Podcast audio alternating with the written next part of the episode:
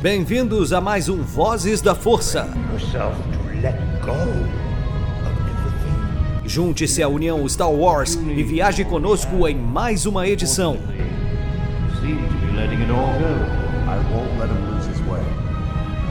Seja também a fagulha que manterá a chama de Star Wars acesa por muitos anos.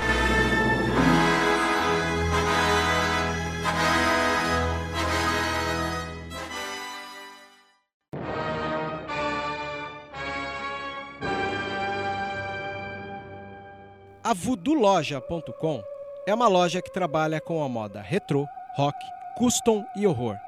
São 11 anos da cena alternativa. Se você não conhece, visita lá. Tem no Instagram Voodoo Loja, uma das melhores lojas e parceira nossa. Isso é rock and roll puro.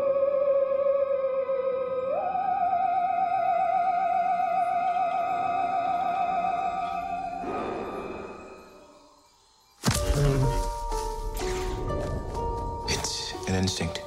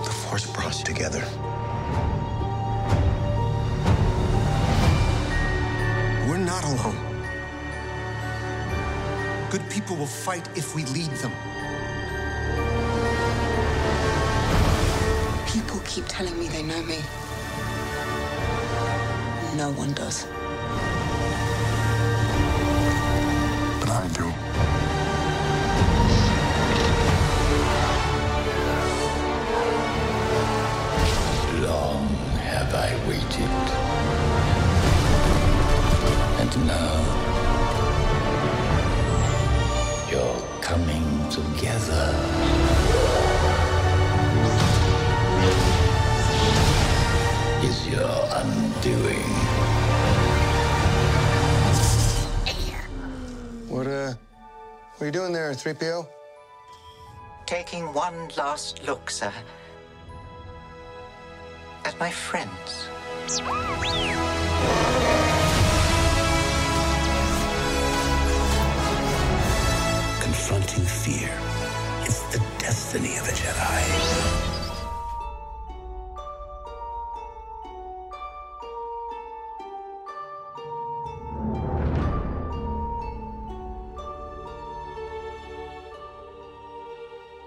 Seja muito bem-vindo, usuário da Força, nessa edição pra lá de especial do Vozes da Força, que ele é um podcast da união de todos os sites de Star Wars que temos aqui no Brasil. Embora ele tenha essa representação, ele só pode ser possível porque você acredita no nosso projeto, está sempre aqui conosco, ouvindo os podcasts, lembrando dos podcasts e canais parceiros, porque Caso você não saiba, antes de gravarmos isso aqui, rolou uma piadinha interna e um dos nossos convidados de honra fez um, um, um, comentário de que somos muitos, e é fato, somos muitos. E se somos muitos, somos muito unidos também. Hoje é uma edição especial e especial por conta do trailer.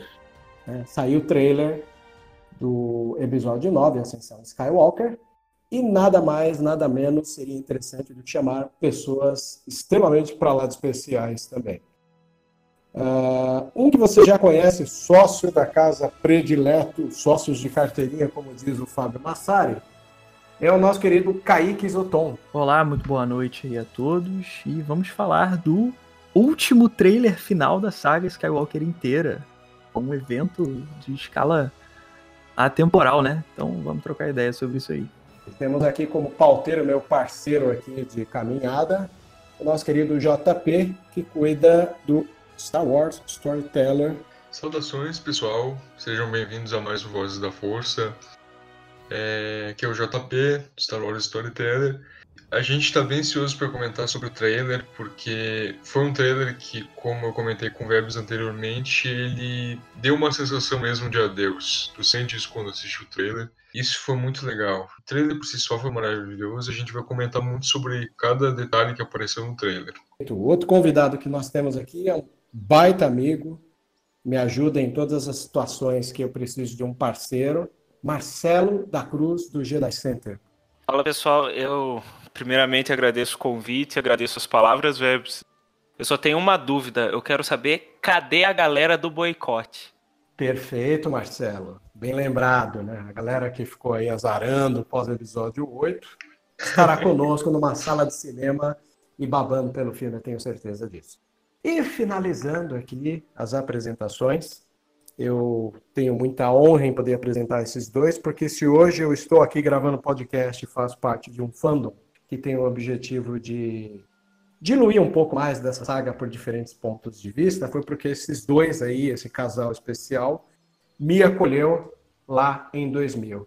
Eu me refiro ao Marcelo Tiwi, do Conselho Jedi São Paulo, e a sua esposa, a Fabi, minha irmã mais velha ou mais nova, depende do ponto de vista.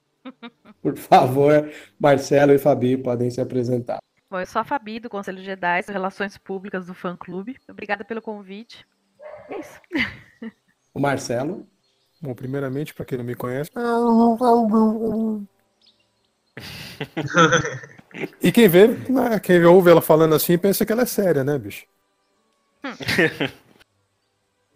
eu posso falar porque sou eu que aguento isso aí há mais de 20 anos, então tudo bem. Aguento. Mas vamos lá. É, para quem tá ouvindo a gente aí pela primeira vez, é, meu nome é Marcelo Forquim, né, mas eu sou mais conhecido como Marcelo Tio, e se alguém chamar de Forquim ninguém atende. É, nós estamos aí na, nessa balada de gostar de Star Wars há mais de. há mais de uns 40 anos, mais ou menos, né? Mas tudo bem. E tem 20 anos de Conselho Jedi São Paulo. Eu acho que a maioria de vocês do podcast aí já teve oportunidade de ir em algum, algum evento nosso, algum encontro, ou pelo menos de ter participado de alguma promoção virtual. É, então, para nós é uma honra fazer parte do podcast, né? E pô, poder comentar ainda mais aquele trailer é, que não, não, não deu nada, mas também não, não deixou a gente órfão durante esses próximos dois meses, né? Então, para nós vai ser, vai ser bem legal. Obrigado pelo convite.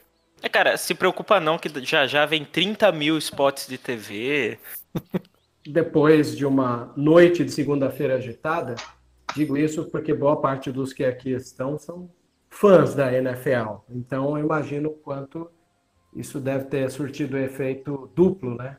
E bombástico na vida de vocês. Eu acabei não acompanhando. Como disse para alguns amigos, foi a primeira vez na minha vida que quando o trailer saiu em loco, eu estava na estrada chegando aqui em casa para poder ver. É, e tentamos gravar um, podcast que deu com os burros na água, eu, JP e o Joey, do Star Wars Action Figures Brasil, mas estamos condensando toda essa vontade de, de secar o trailer aqui nesse podcast. Mas, em geral, para você que é o nosso ouvinte, vai ouvir agora só o áudio desse trailer aí, a gente já vai comentar com vocês os nossos, nossos pontos de vista. Convido o Marcelo, que é uma pessoa extremamente bem-humorada e acredito que a partir dele abram bastante leques de comentários. Marcelo, pode começar você. Qual dos Eu? dois? O, o Marcelo, não Marcelo Tiwi. o, no que exatamente? Como é que foi? eh, vamos, vou, vou tá- aproveitar essa ocasião e, e não deixar morrer uma brincadeira que eu fiz na segunda e trazer aqui quais os três momentos marcantes do trailer que você traz agora na memória de bate pronto. Cara, a trilha sonora. ah, uma, uma- Me foge as palavras em português, mas uma, uma, uma versão, na verdade, né? Do tema, tocada de um jeito triunfal, assim, com de despedida mesmo, me trouxe lágrimas nos olhos até hoje, toda vez que eu escuto. Fa- a fala do C3PO e aquela cavalgada das Valkyrias num Star Destroyer, assim, que foi épico já. Imagino como vai ser durante o filme. Acho que foram os três momentos, assim, que eu mais de destaque, assim, para mim. E aí, foi fácil dormir na segunda depois de ver o trailer? Chegou a chamar alguém para conversar? Como é que foi a sua primeira reação ao terminar de ver? É, só vou te corrigir que não foi fácil dormir na terça, porque a última vez que eu olhei no relógio era três horas da manhã e eu não conseguia dormir. Mas foi. Eu deixei o trailer sair, postei na página, aí eu fui assistir, digerir certinho. Tem que criar o conteúdo primeiro, né? Daí eu só fiquei ah, criando uma pauta, assim, pro, pro nosso podcast do Jedi Center, que o Jair cuida, que é o Sozinho em Acto que é um podcast que ele grava sozinho mesmo, um, meio um formato storytelling. Aí, aí eu ajudei ele na pauta, fui revendo o trailer, mas eu não consegui dormir, assim, foi foi difícil, tô ansioso.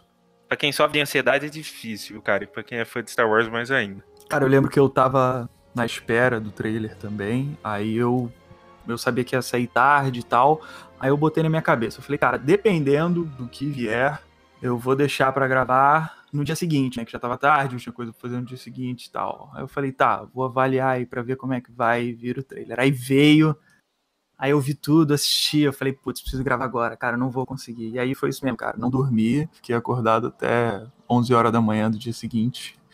Tanto que alguns de vocês devem ter visto lá no canal.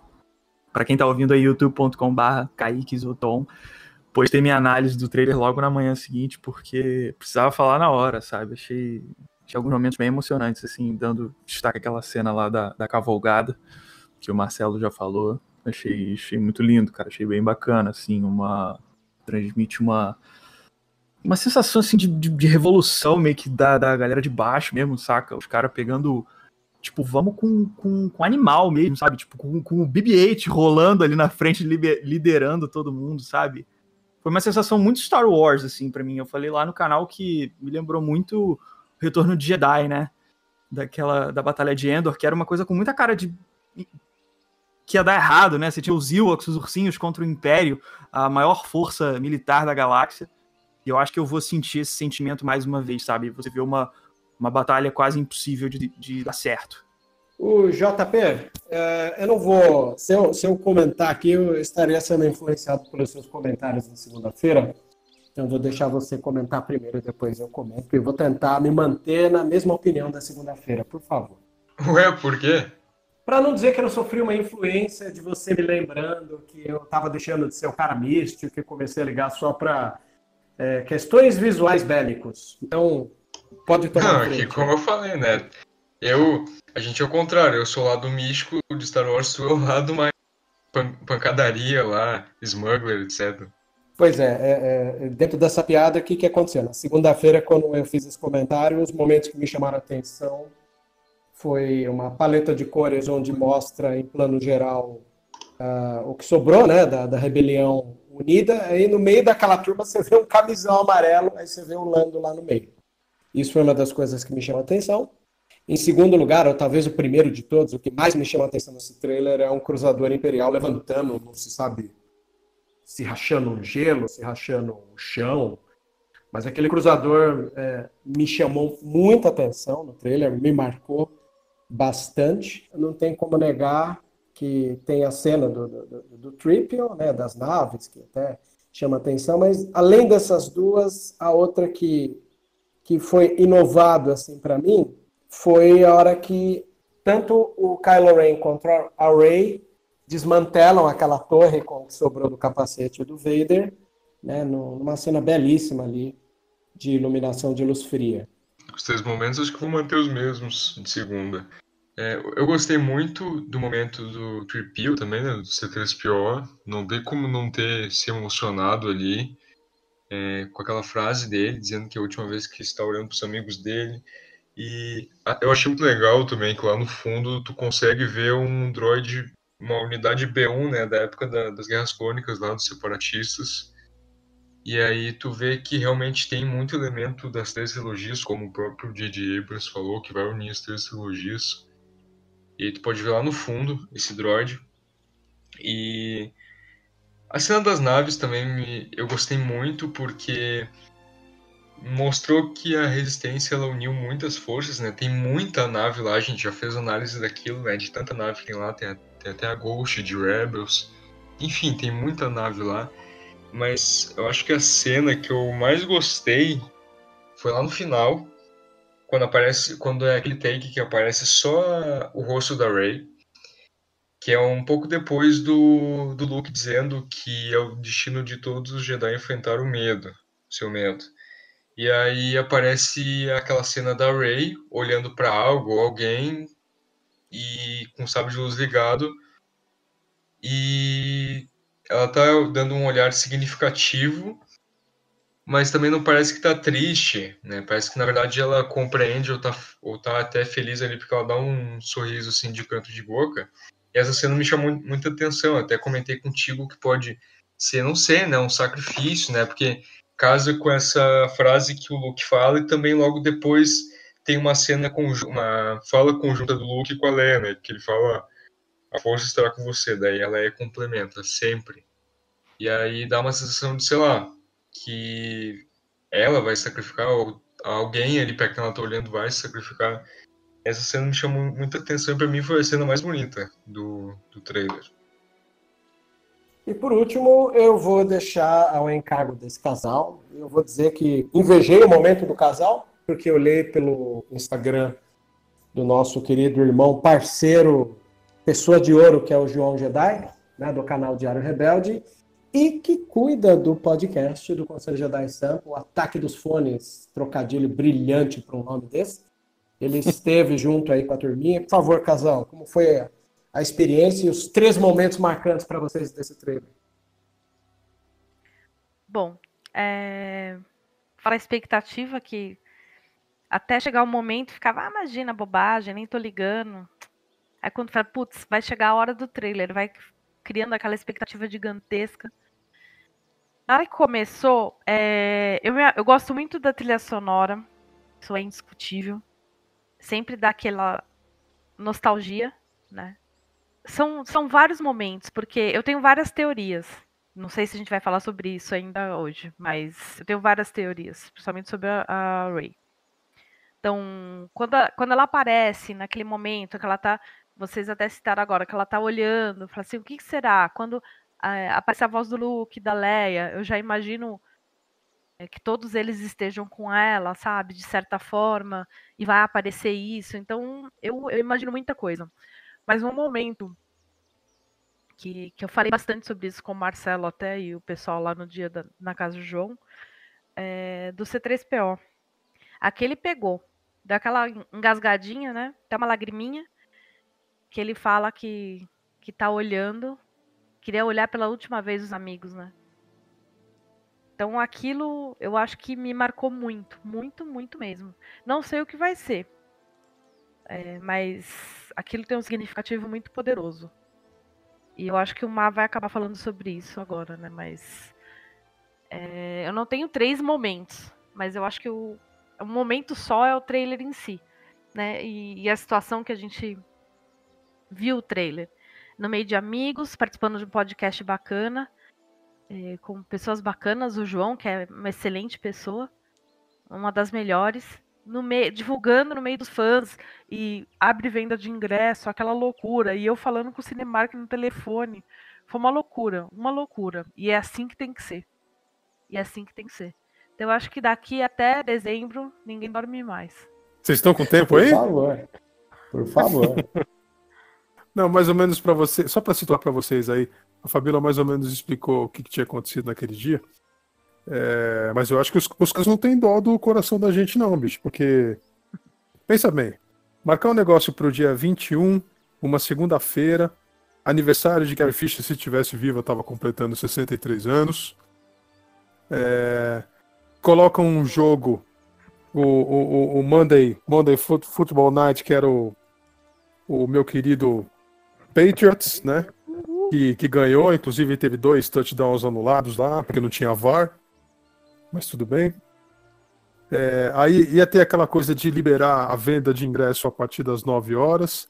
Então a gente estava naquele misto de esperar o trailer, esperar o jogo, esperar o ingresso, é, esperar a pizza, porque a gente estava com fome também.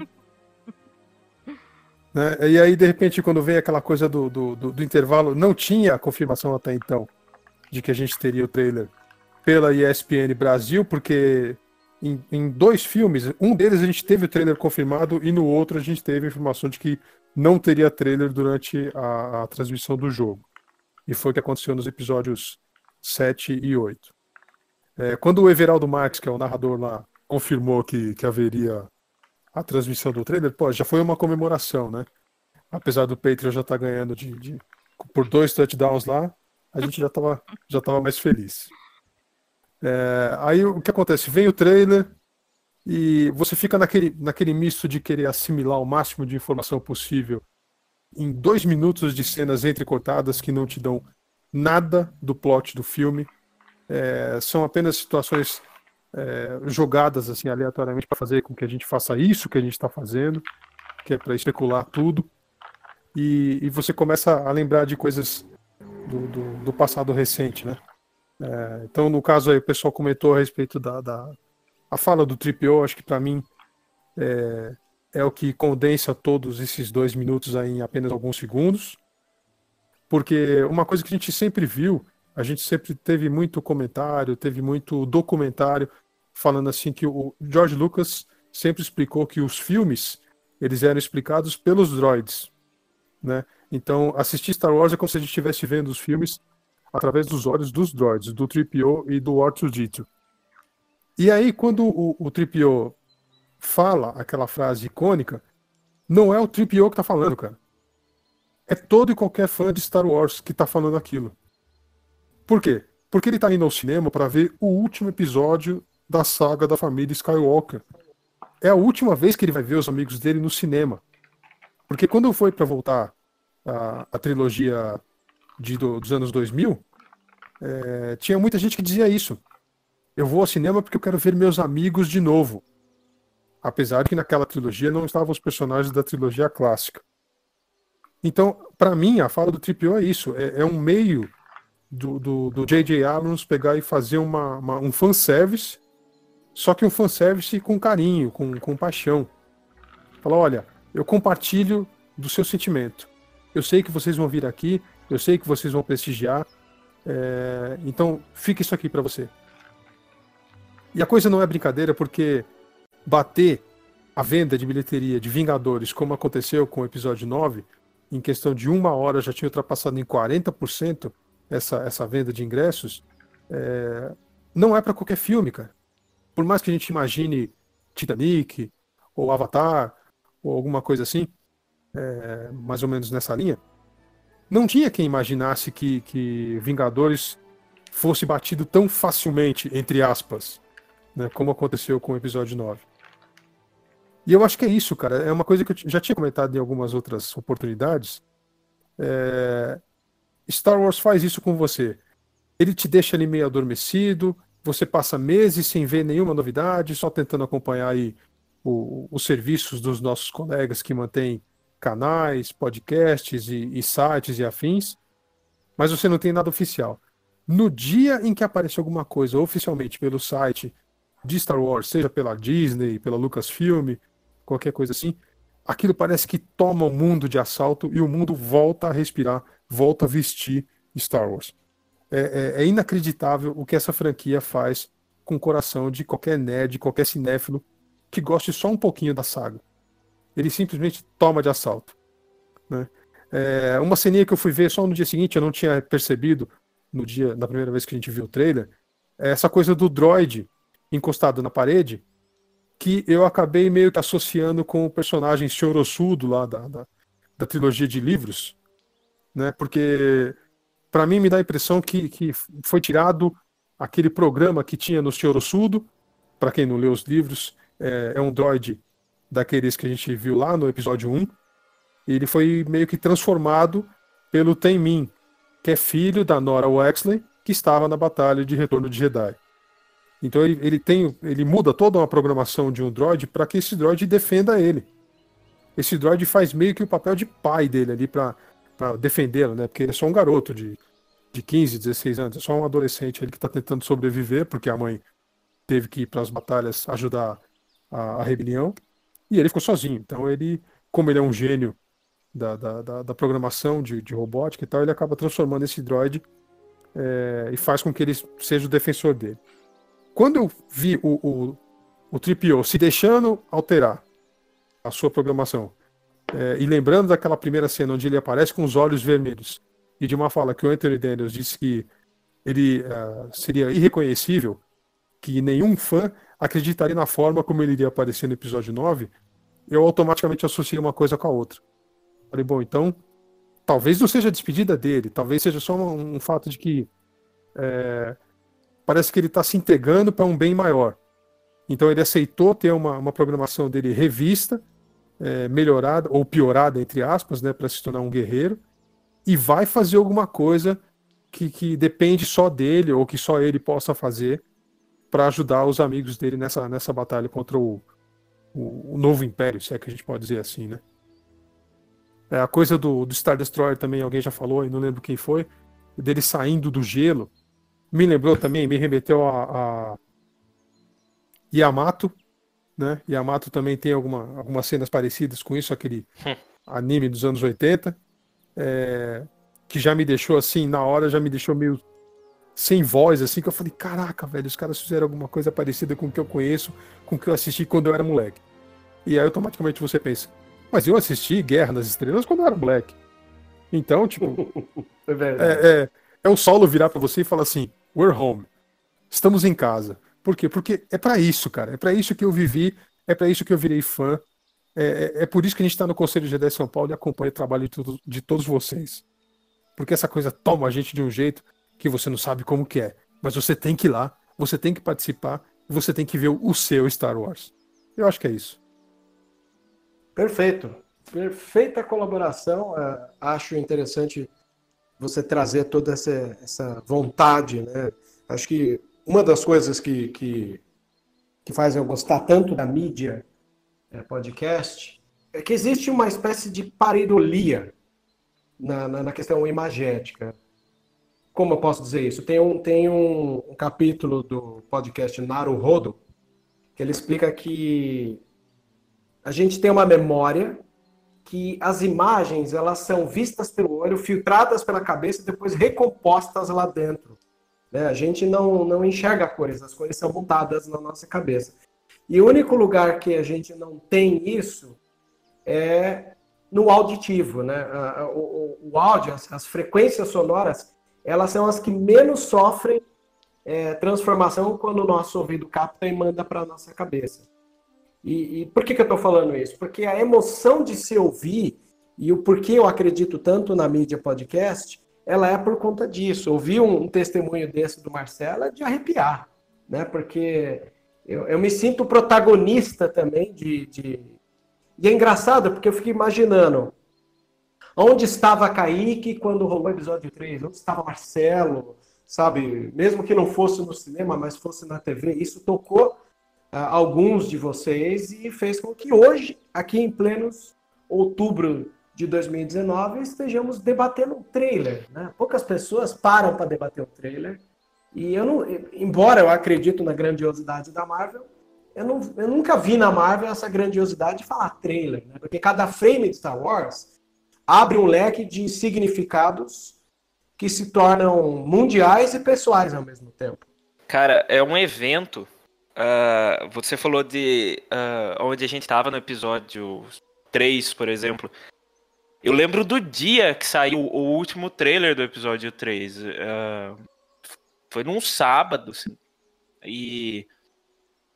Cara, na época eu tinha que entrar no, no site da Apple e baixar em QuickTime para poder assistir. E demorava uma hora e meia, por exemplo. Sabe? Sempre foi um evento. trailer sempre foi evento, né, cara? É, de Star Wars. Porque as produções sempre são bem fechadas, assim, é lógico que existem uns vazamentos e tudo mais, mas é, é, aquele negócio, né? Nós vamos ver os primeiros sinais de vida do filme, sabe? O trailer é como se fosse isso, né? É, trailers são, são sempre eventos, cara. Eu adoro isso aí. Eu poderia ter, eu gosto de ver as pessoas reagindo também. Logo depois que sai o trailer, eu busco reações no YouTube, né? Que foi, foi uma, é uma moda que eu acho muito legal ver as reações e ver as pessoas se emocionando. Aí eu acabo me emocionando junto com as pessoas. Sabe? É, você fez aquela comparação com, com a Marvel, né? De, com, com os trailers que saem da Marvel também e tudo mais. E como lá no canal eu falo muito sobre os dois, tanto Marvel como Star Wars, eu fui meio que também refletindo sobre isso, comparando, né? Não que um tenha que ser melhor do que o outro, mas as diferenças, e assim. E Star Wars tem uma coisa de legado muito forte, sabe? É, da gente realmente analisar um droidzinho ali no canto da imagem e enxergar mil representações para aquilo ali, sabe, da época original de onde aquele droid veio e tudo isso, sabe? É uma coisa muito maior, por mais que Marvel seja uma coisa muito em grande quantidade, né? Porque são 23 filmes dentro do universo. Star Wars, por ter sido mais espaçado desde lá dos anos 70, é uma coisa que eu acho que vem com mais impacto, sabe? É, é, foi trazido com mais impacto para a cultura, assim, quando veio na primeira trilogia clássica, depois na prequel e agora nesse encerramento que a gente está vendo, né? Eu acho que é uma coisa muito, muito grande, muito importante, porque é um marco da, é uma fase de um marco da cultura mundial que está se fechando, né? Da, da, da, sociedade mundial como um todo, assim, algo que levou a cultura para frente de muitas formas, mudou a forma de se fazer cinema, a forma de se vender boneco no mundo, sabe? Mudou a cultura, mudou a forma como a gente vive, entendeu? Então, assim, fiquei muito emocionado quando caiu a minha ficha. Eu pensei, cara, é o último, é a última vez que sai um último trailer da saga Skywalker, entendeu? Acho que me pegou muito assim quando caiu essa ficha para mim. É muito peso. É. E, e a já gente adianta... já tinha passado isso no episódio 3, né, cara? É, Porque exatamente. Quando a gente foi para ver episódio 3, ninguém sabia que a Disney ia comprar e que seriam feitos mais filmes que a gente teria Star Wars direto aí eternamente. Eu acho que esses foram os acréscimos do jogo, né? E agora, tipo, não vai ter mais, cara. O juiz já deu o acréscimo que podia dar e agora acabou. É, exatamente. Eu saí do cinema no, no episódio 3. É, eu saí, assim, bastante triste porque eu imaginava que não teria mais. Mas eu encontrei pessoas muito piores do que eu. Pessoas soluçando, sabe? De falar assim, poxa vida, é, não vai ter mais. E eu acho que foi uma das primeiras vezes que eu me dei conta que eu falei, é, mas são apenas filmes. E aí, ao mesmo tempo, você começa a imaginar e fala assim: peraí, não são apenas filmes. Porque Star Wars fez isso com não sei quem, Star Wars fez aquilo com não sei quem, é, melhorou a tecnologia, inspirou a ciência, é, até programas espaciais. Sabe? Então, é, criou uma nova cultura cinematográfica do blockbuster melhorou a tecnologia de exibição, de, de áudio, de vídeo, é, melhorou a coisa de robótica, é, inspirou cientistas no mundo todo para que quisessem melhorar o que já existia. É, e até hoje vem fazendo isso, até hoje tem, tem crianças e tem adolescentes. Um quer desenvolver um game, o outro quer escrever uma história, o outro quer se tornar um cineasta, o outro quer criar um robô melhor, o outro pensa em viajar para outros planetas. É, então, ao mesmo tempo, você pensa assim: não é só um filme, cara. É uma coisa que toma uma cultura de assalto, que nos Estados Unidos é muito mais forte do que para nós, até por conta da, da nossa distância cultural, é, da nossa questão socioeconômica também, que não é lá essas coisas, mas que não tem jeito. Ele utiliza de arquétipos que conquista qualquer pessoa no planeta. Sabe, é, aquele livro da, da Aleph, Como Star Wars Conquistou o Universo, deixa isso bem claro quando o cara tenta encontrar uma pessoa que nunca tenha visto e de repente um, um chefe de uma tribo fala: Ah, você tá falando daquele filme que tem o grande pássaro de metal, né? Uhum. Que voa. Você fala, pô, não é possível, cara, que um cara de uma tribo saiba o que é Star Wars. Mas é. É assim, não tem como você escapar disso. Talvez por isso algumas pessoas acabem até odiando. Né? Não sei se é o termo correto, mas algumas pessoas têm, têm, têm verdadeira ojeriza assim, pelos filmes. Falar, ah, meu, eu não quero essa coisa de de bonequinho, eu já corrijo logo. Falo, bonequinho não. Pra mim é hominho. Não vem com essa de bonequinho. né? Ah, eu vou comprar um action figure. Não, me dá aquele hominho ali pra mim, por favor. vou colocar na minha estante. Que é, se o gato pegar, eu arranco a pata do gato. Ei. O que, que foi? Nada. A Fabi já foi em defesa Manda a piada interna aí, Fabi. A gente quer saber a piada interna agora. Não, vai agredir meus gatos, sai fora. Tem um me mordendo aqui nesse momento. É, que eu é tô o, zoando. É o Bruce, né? Não. Não, cara, é o Clark. Eita, Pior que é o Clark. Tá aqui metendo o dente aqui na minha mão. Filho da mãe. Mas é, é resumindo, cara, é, é, isso que Star Wars faz com a gente. Não é uma coisa só, não é, é um fato só. Quando você passa a, a produzir conteúdo como vocês fazem, é, para pessoas como eu que que estão acostumadas a consumir isso há um bom tempo, há muito mais tempo do que vocês pensavam em, em utilizar a internet para esse tipo de coisa, você se dá conta de que não é só um evento é, cultural, não é só uma coisa. É uma coisa extraordinária, cara, sabe? Que não, não tem como alguém explicar. Ah, é a mitologia, ou a tecnologia, ou sei lá, a ilusão de que você possa viver um, um, num mundo melhor, pode ser a reunião de todas essas coisas, cara. Ninguém consegue explicar. Mas é uma coisa que para nós, que somos amigos por conta disso, faz total sentido. Então, para mim, não tem como você escapar. É, é, usando o mote de Star Trek, é aquele lance de falar assim: resistir é inútil. Não tem jeito, velho. É, pensando assim, eu acho que se você a gente reparar bem, não tem uma nenhuma franquia, nenhum filme que faça o que Star Wars faz com os fãs. Até os que odeiam amam. É impressionante o quanto movimenta os fãs de todas as formas. É, é impressionante. A internet vai à loucura quando lança um filme ou quando anuncia que vai ter um filme novo ou qualquer coisa referente. É impressionante. Eu que estou diariamente, que trabalho com isso, redes sociais, estou aqui diariamente online. Não tem, não tem um filme que faça a mesma coisa. Não existe, não existe. Star Wars é paixão. É diferente de tudo. Mexe com o coração do fã. É por isso que tem tanto amor e ódio, sabe? E eu nunca vi na vida algo que mexesse assim, que nem Star Wars faz com a gente. Não tem. E digo, Caraca. eu costumo falar isso para todo mundo, assim, acho que Star Wars ele tá no patamar que ele criou um folclore, né? Quer queira ou não, hoje existe o folclore do Star Wars. É um produto cultural. É um produto cultural consumido e, e divulgado indiretamente. Por exemplo, em Star Wars você não vai ouvir piadas do mundo Marvel. Agora, nos filmes da Marvel, eu já ouvi duas ou três vezes alguma referência de Star Wars. Você vê, é. a, a, frase de Star Wars, ela está presente em Friends, está presente em filmes da Marvel. Em todo lugar a gente pode enxergar Star Wars. Né? A primeira citação de Star Wars nos filmes da Marvel é feito pelo ícone da Marvel, que é o Homem-Aranha, cara. Quando ele vira e fala assim: Ah, esse é o gigante, parece aquele cara lá. Parece um AT-AT, então eu vou cercar ele. Aí fica todo mundo olhando pra cara dele. Ah, vocês nunca viram Star Wars, né? Tudo bem teoricamente, o Peter Parker do, do, do cinema é o nerd, né, cara? Que ele tá ali, sabe, deslumbrado porque tá no meio de heróis e tal, que são semideuses. E ele só se considerava ali um estudante, um nerdzinho e tal, e de repente ele tá em, naquele meio daqueles caras e ele procura fazer associações que para eles são comum, mas para os outros não. E o que, que ele cita? Justamente Star Wars, que é a coisa que o Web está falando. Em Star Wars você não vê comentário Marvel. Mas o contrário, tá recheado. Depois tem lá em Spider-Man Homecoming, no primeiro filme solo dele, você vê lá o amigo dele, o Ned, né? Ele tinha uma, uma estrela da morte de Lego, que ele deixa De Lego, né? cara, de Lego. Muito Outra legal. coisa é uma coisa que, que todo mundo quer, né, meu? é. O, o Capitão América, depois que ele, que ele acorda no tempo presente, ele tem aquele caderninho lá, né? Que ele anota tudo que ele tem que fazer. Aí tá escrito lá que ele tem que assistir Star Wars, porque todo mundo fala do negócio e ele não sabe o que, que é.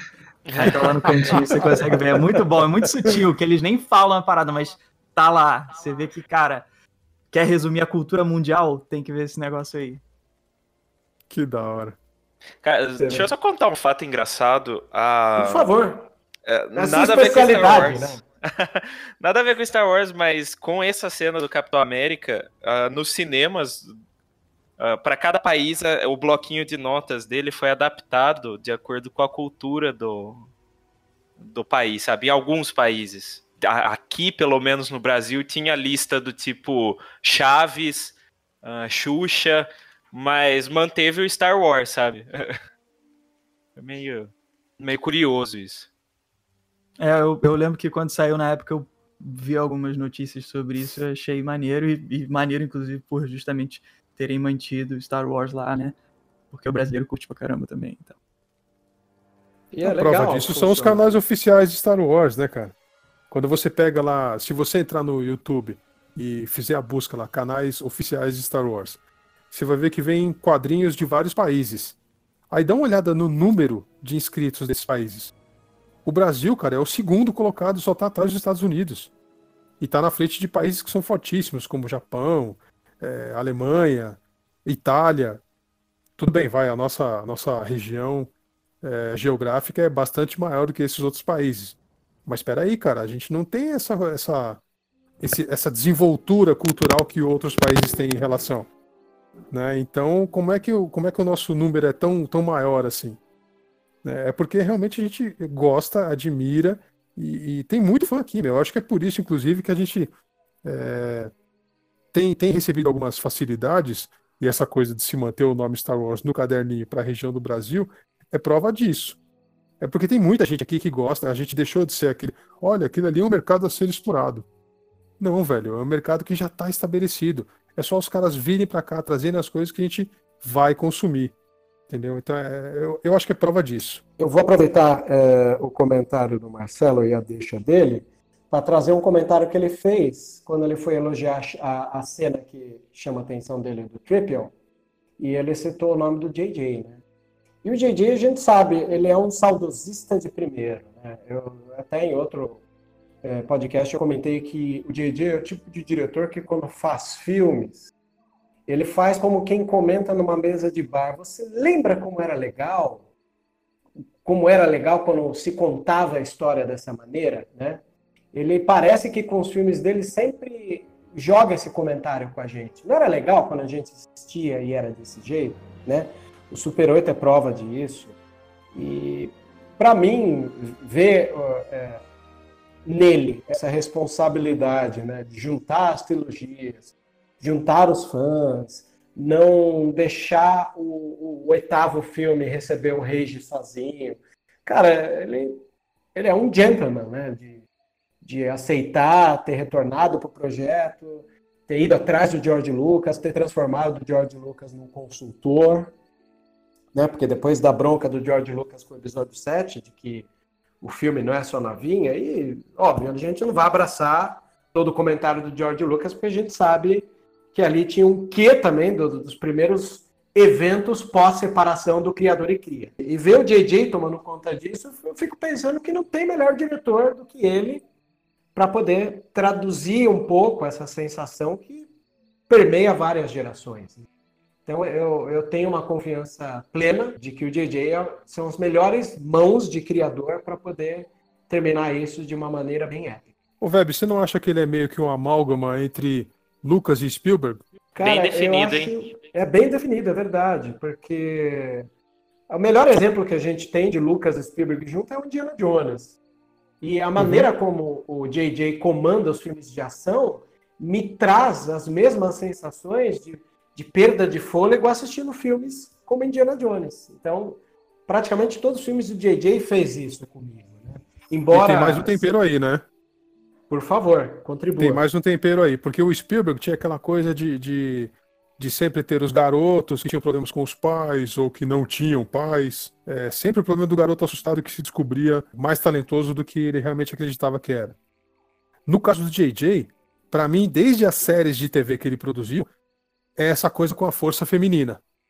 Ele sempre traz a coisa de que uma mulher pode fazer muito, talvez até melhor, do que um homem, do que um herói, sendo crível, sendo feminina, sem aquela coisa de falar, ah, meu, eu tô aqui para ser salvo, alguma coisa que é algo que o Lucas trouxe lá com a princesa Leia, né?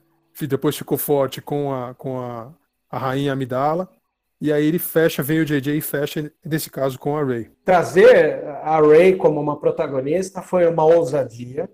Uma ousadia que, obviamente, houve troca de sopapos aí dentro do fandom no, no, de 2015 para cá, mas hoje o foco da reclamação já não é mais o protagonismo feminino, porque quem em plenos 2019 vai querer ficar reclamando de protagonismo feminino numa era de Mad Max, caça-fantasmas, né? seria ir contra a tendência, né? E, eu nunca vou esquecer uma das frases que um amigo meu, um frade, eu fui dar uma aula de documentário em Tocantins, num projeto dos jesuítas que chama Fé e Alegria. E eu me lembro que um padre estava usando o All-Star vermelho. E eu olhei para ele e falei, pô, legal o All-Star vermelho. Ele falou assim, ah, para eu lembrar os bons momentos quando eu assisti Sin City. Eu falei, caramba, eu me, me impressionei, né, cara? Aí eu virei para ele e falei assim, cara, o padre que assiste Sin City, eu, eu tô até impressionado. Ele falou, cara, ele pegou na minha mão, sorriu assim, e ele é um, um negro de cabelo armado, assim. Ele virou, cara, ele sorriu para mim e falou assim: eu abro mão de tudo, menos de ser um homem do meu tempo. Aquilo me arrepiou, cara. Então. Puta que da hora é, é, muito legal, né? Você, Fabi, você, Marcelo, tiveram a chance de conhecer o Berg que é da mesma congregação que ele, Luxemburg é um irmão religioso que, olha que interessante, né? A ordem dos, dos jesuítas, ela permite que o religioso estude aquilo que ele mais gosta e depois ofereça os trabalhos dessa vocação em prol da, da, da Companhia de Jesus, que é o nome que a, a ordem jesuíta tem aqui no Brasil. E o Luxemburg, ele foi meu aluno na Academia Internacional de Cinema e se tornou meu amigo pessoal e é meu amigo até hoje. E a gente se fala sempre de cinema. Isso é muito interessante de se analisar. Aí quando vocês se encontram, ele fala para você: The circle is now complete. Olha, se ele dissesse Now I am the master, eu ia ficar feliz, sabe? Tem todo sentido isso que acontece. E ainda das questões estéticas, gente, eu não sei vocês, mas uma coisa que me chamou muita atenção é como Star Wars ele tem algum, algumas preocupações estéticas dentro da paleta de cores. Um exemplo disso é a escuridão da Estrela da Morte na trilogia clássica, terminando com um duelo entre sabre vermelho e verde. Uh, em Prequel, eu, eu, gosto muito de lembrar do sabre verde do Qui-Gon Jinn lutando com o sabre vermelho embaixo do sol de Tatooine, né? E agora nessa, inclusive no episódio 3, né, em meio à lava, dois sabres azuis se degladiando. E agora no trailer, a mesma sensação que eu tive quando eu lembro dessa paleta de cores foi aquele, aquele mar revoltoso e no meio do mar sai um sabre vermelho. Né? É uma outra questão também que eu queria comentar que dentro dessa lógica cinematográfica, da direção de fotografia, da estética, me chamou a atenção. Não sei como vocês pensam disso, mas é óbvio que eu vou trazer essas contribuições isoladas. É, foi, foi, foi, de fazer inveja no Aquaman, cara. O Kylo Ren saindo da ali. cara, é legal você falar do, do Aquaman, que é um filme dirigido por um diretor que fez Velozes Furiosos e fez os filmes de horror, né, cara? O, o Invocação e, do Mal. E, e tem o Jango Fett, né? O pai dele é o Jango Fett. Pois é, tá aí, ó. A gente lembrou. Aliás, graças ao Aquaman, eu vi um dos melhores memes que poderia sair com um filme desse.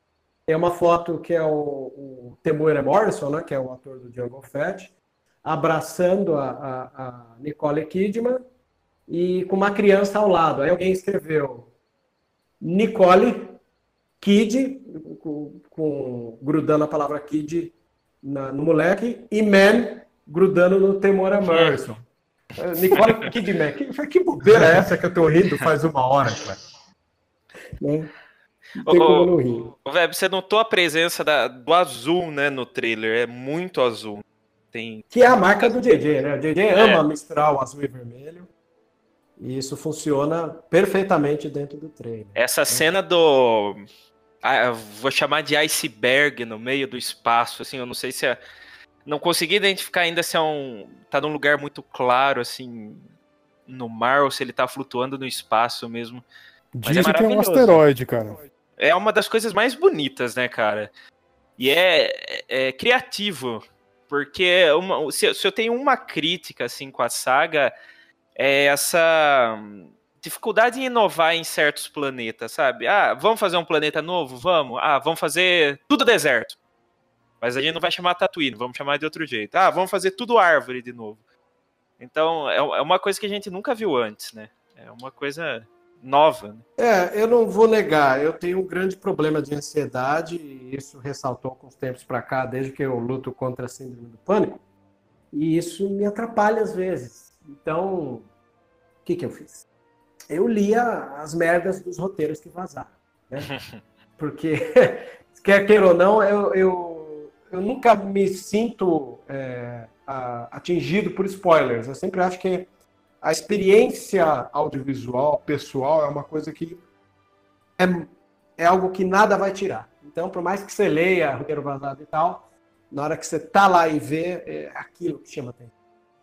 E é aquilo que vai marcar você. Tirem, uh... eu lembro da época do episódio 3 que eu, foi aí que eu conheci, de fato, o, o, Jedi Center e pude entrar. E eu soube de tudo, sabe? Eu fui no cinema sabendo de tudo.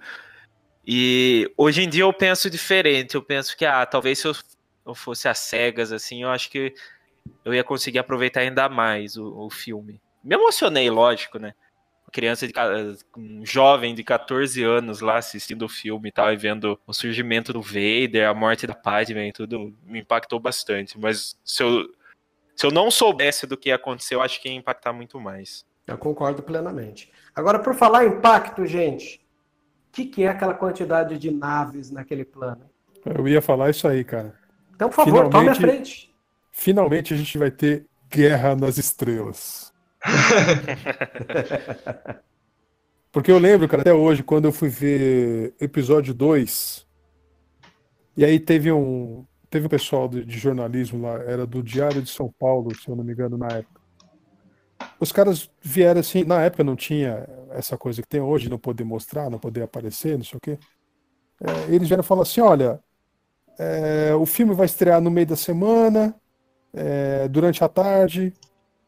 Você não quer ir ver com a gente uma semana antes no, no, no na cabine de imprensa e tal, para poder responder umas perguntas?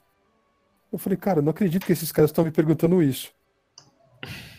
tipo, eu só tinha visto episódio 1, que tudo bem, eu gostei, mas não tinha sido Guerra nas Estrelas.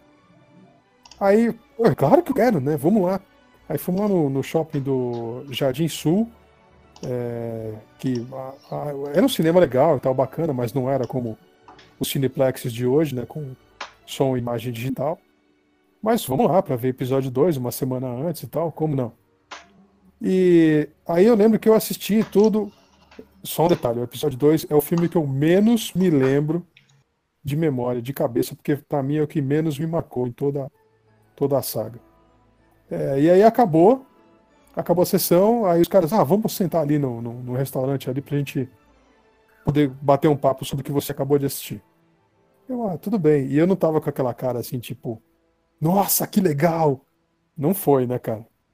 Que tipo, para naquela, naquele meio assim, daquele casamento lá no Lago Como, e eu, e eu falei, caramba, o que que tá acontecendo? O que que os caras fizeram com, com Guerra nas Estrelas, né? E aí o cara veio com essa pergunta. E aí, o que, que você achou? O que, que você acha que faltou nesse filme? E foi isso que eu respondi pro diário. Eu falei, olha, faltou Guerra nas Estrelas. e aí, quando eu vi, cara, essa cena. A gente já tinha visto uma cena é, que me lembrou muito a Frota Katana. Para quem, pra quem leu os livros do Timothy Zahn, é, tinha uma frota de dreadnoughts que ficava perdida lá no espaço sideral. E os caras encontravam ela em determinado momento. E abandonada, né? Parecia ser muito ameaçadora. Então teve uma pequena cena naquele trailer, não foi trailer, foi o teaser, né, que saiu lá na D23, que tinha um trovão, sei lá, um relâmpago no céu e, e aparecia uma frota toda inteira de Star Destroyers. Aí eu falei, malandro, se chegar os caras com esse time aí, você pode esquecer, bicho, pode virar pra mãe chorar porque não vai salvar ninguém. E aí quando vem esse trailer agora? A Millennium aparece, ela não tá em primeiro plano, ela entra em primeiro plano e você vê o que parece ser a Ghost do, de Rebels do lado e mais uma pancada de naves que tipo sabe, me lembra aquele cara do, do Sete Homens e um Destino, que o cara vai passando, no, falando com os caras, falando, ó, oh, a gente tem que ali resolver o negócio, ó, oh, a gente tem que ali defender aquele vilarejo, ô, oh, você não quer me acompanhar pra gente fazer uma parada ali? Me parece que é isso, cara, parece que os caras vão passando pelos planetas e vem trazendo a galera. Mais ou menos como foi Mercenários das Galáxias nos anos 80, né, que é um planeta que estava lá, ia ser atacado por vilãozão, e o cara resolve fazer um, uma seleção lá, ah, ó, quem tiver nave aí for mercenário, manda o currículo aí que a gente vai pegar vocês. Parece que eles passaram trazendo toda essa galera para ter justamente esse embate. E para mim, duas cenas de batalha para mim são icônicas. É, é, o final do Retorno de Jedi e o início do episódio 3. Me parece que essa agora do episódio 9, eu quero muito estar tá com a razão nesse ponto, mas para mim vai ser a maior batalha de todas em questão de nave contra nave. É, teve uma imagem que saiu, né, bem, bem desse frame aí do trailer, na hora que aparece as naves, e deu para identificar várias ali. E, cara, é muita nave, muita, muita, que a gente conseguiu identificar, né, sem ser as outras. Teve Exatamente. Uma, teve uma que a gente viu que é uma gunship que os Wookiees usam lá no episódio 3, então uma nave antiga lá das Guerras Clônicas. É, é tem Tem gente que diz que viu a Razor Crest, que é a nave do The Mandalorian agora, série, que é o Da série nova, é verdade. É. E pra quem, como eu, curte Velha República, etc., teve gente que viu lá também os cruzadores classe Corvette, que aparece em KOTOR e no MMO Star Wars The Old Republic lá, que é aqueles cabeça de martelo amarelo, que é uma nave milenar, né, de 3 mil anos antes. É, outras também aparecem, né, como as Star Fortress também, por exemplo, que são dessa mesma época. A Ghost, né, que foi a que mais chamou atenção para todo mundo. Ali do lado da Millennium, logo a Ghost. E tem umas é, que a gente viu em Rebels também, da que a Re- Rebelião, a Rebelião usava. E para quem assiste Resistance, a série Star Wars Resistance, tem a Colossus lá também. E aí é, é muita, muita nave de diferentes épocas, muito diferentes umas da das outras, né, em questão de época. E é isso que a gente mais está, pelo menos eu estou bastante ansioso para ver isso aí, né? Porque aquele alien lá que vai que vai consertar, entre aspas, né, o a gente não sabe o que ele vai fazer, mas aquele alien lá, ele conserta e mexe com muito droid antigo, né? Então por isso que tem um droid B1 lá da- dos separatistas lá atrás. Então, a gente não sabe ainda qual vai ser o papel dele, mas ele mexe com coisa antiga. E isso que ficou maneiro, porque tem muita nave legal lá antiga e realmente, como eu falei, vai. Tu vê que vai realmente unir as três trilogias, como o Abrams falou. Sabe que é uma coisa interessante? É que a gente sempre vê as batalhas é, caça contra caça, né? Uma X-Wing, um TIE Fighter. E aqui tá trazendo qualquer, qualquer veículo, qualquer pedaço de sucata que aparece, né? Parece que o, o DJ chegou na ILM e falou assim: Meu, o que, que tem de nave no, nos seus arquivos aí digital? Traz aqui que a gente vai usar. E eu tenho uma aposta, hein?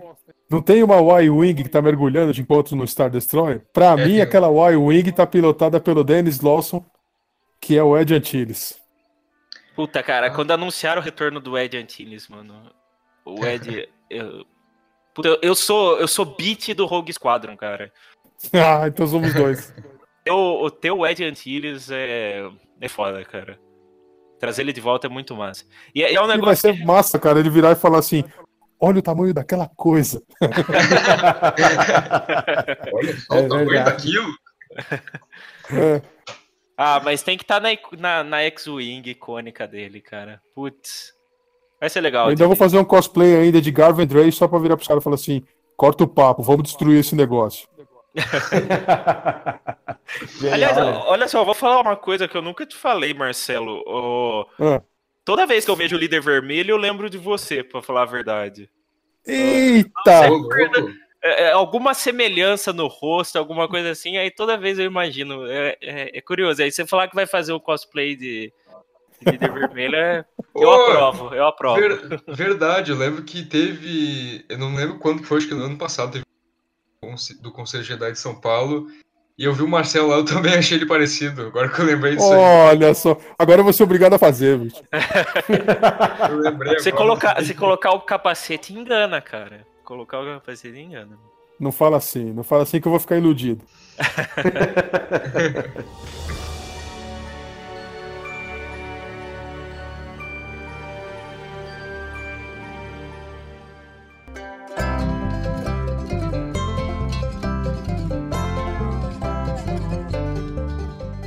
para você que é antenado nos lançamentos de cinema, que mora no oeste do Paraná, em especial na cidade de Cascavel, poderá conferir os lançamentos no Cine West Side.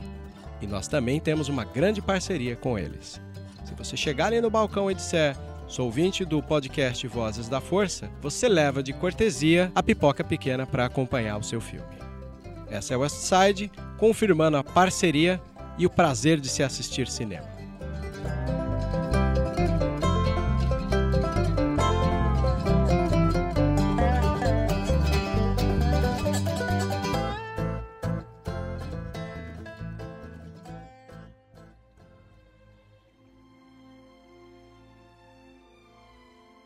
Ô, ô, Veb, se você me permite, cara, eu acho que assim. a- essa cena das naves. é, é, é basicamente a galáxia contra a opressão da primeira ordem, né? Não, não é só o.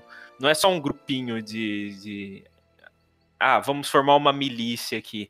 Eu acho, cara, eu, eu arrisco a dizer assim, que eu acho que ela vem na hora certa, cara, pro, pro mundo. Parece um basta, não parece?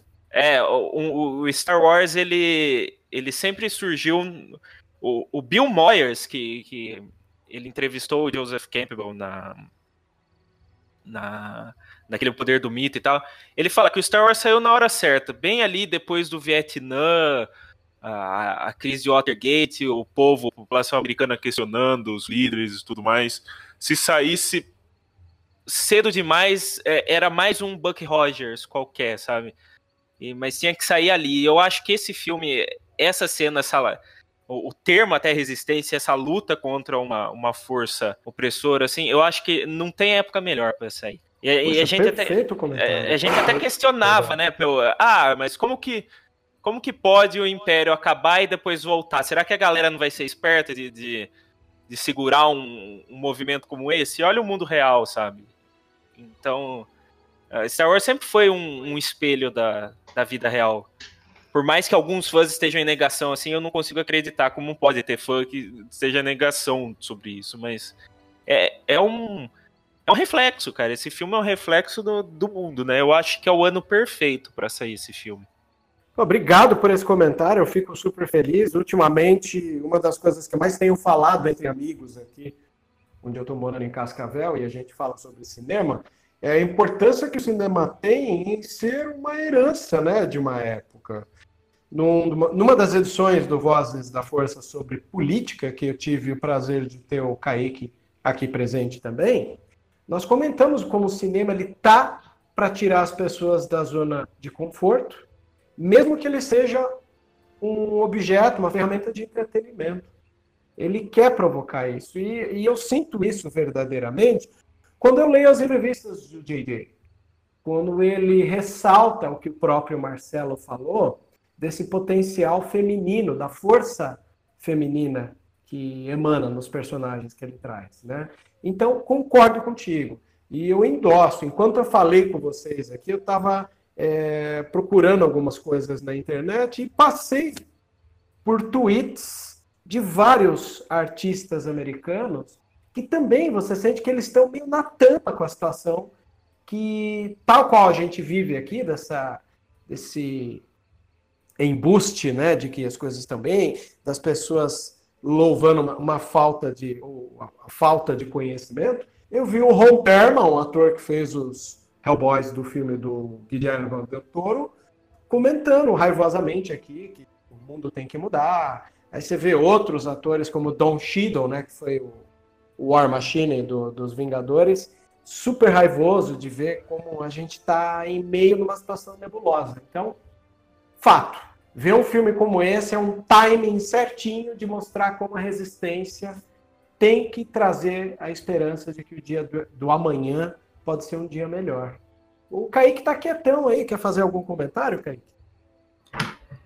Sim, então, é, eu tava pensando, né, primeiro sobre todo aquele. Eu até falei isso lá no vídeo do canal, que um dos grandes problemas do final dos últimos Jedi, né, na, na trama do filme é você não ter muita gente na resistência, né? Não ter ninguém que tá que estava disposto no momento a se levantar contra o mal da primeira ordem. E eu acho que grande parte da história desse filme vai ser isso, né? O movimento, esse levante, essa revolução. E aquela cena ali das naves é uma representação perfeita disso, assim, sabe? Desse levante de, de um grupo finalmente lutando pelo, pelo bem maior, sabe? Aquela cena ali para mim ela tem o potencial de ser algo assim, nível a cena dos portais de Vingadores Ultimato, e para quem viu o filme, sabe? Coloca a trilha sonora certa ali e, e, bota uma batalha em que você vai saber quem tá batalhando, sabe? Uma batalha de escalas gigantescas, colossais, mas que você sabe direitinho quem é cada um que tá ali dentro, porque, cara, você tá vendo esses filmes desde os anos 70, sabe? Então, assim, acho que pode ser uma coisa de, de, de legado, assim, de, de tom de revolução muito interessante, muito bacana, que eu acho que é, né, é um tema super, super atual. Arrisco dizer, inclusive, que esse grupo de resistência aí pode se chamar Skywalker. Pô, seria uma contribuição belíssima, né?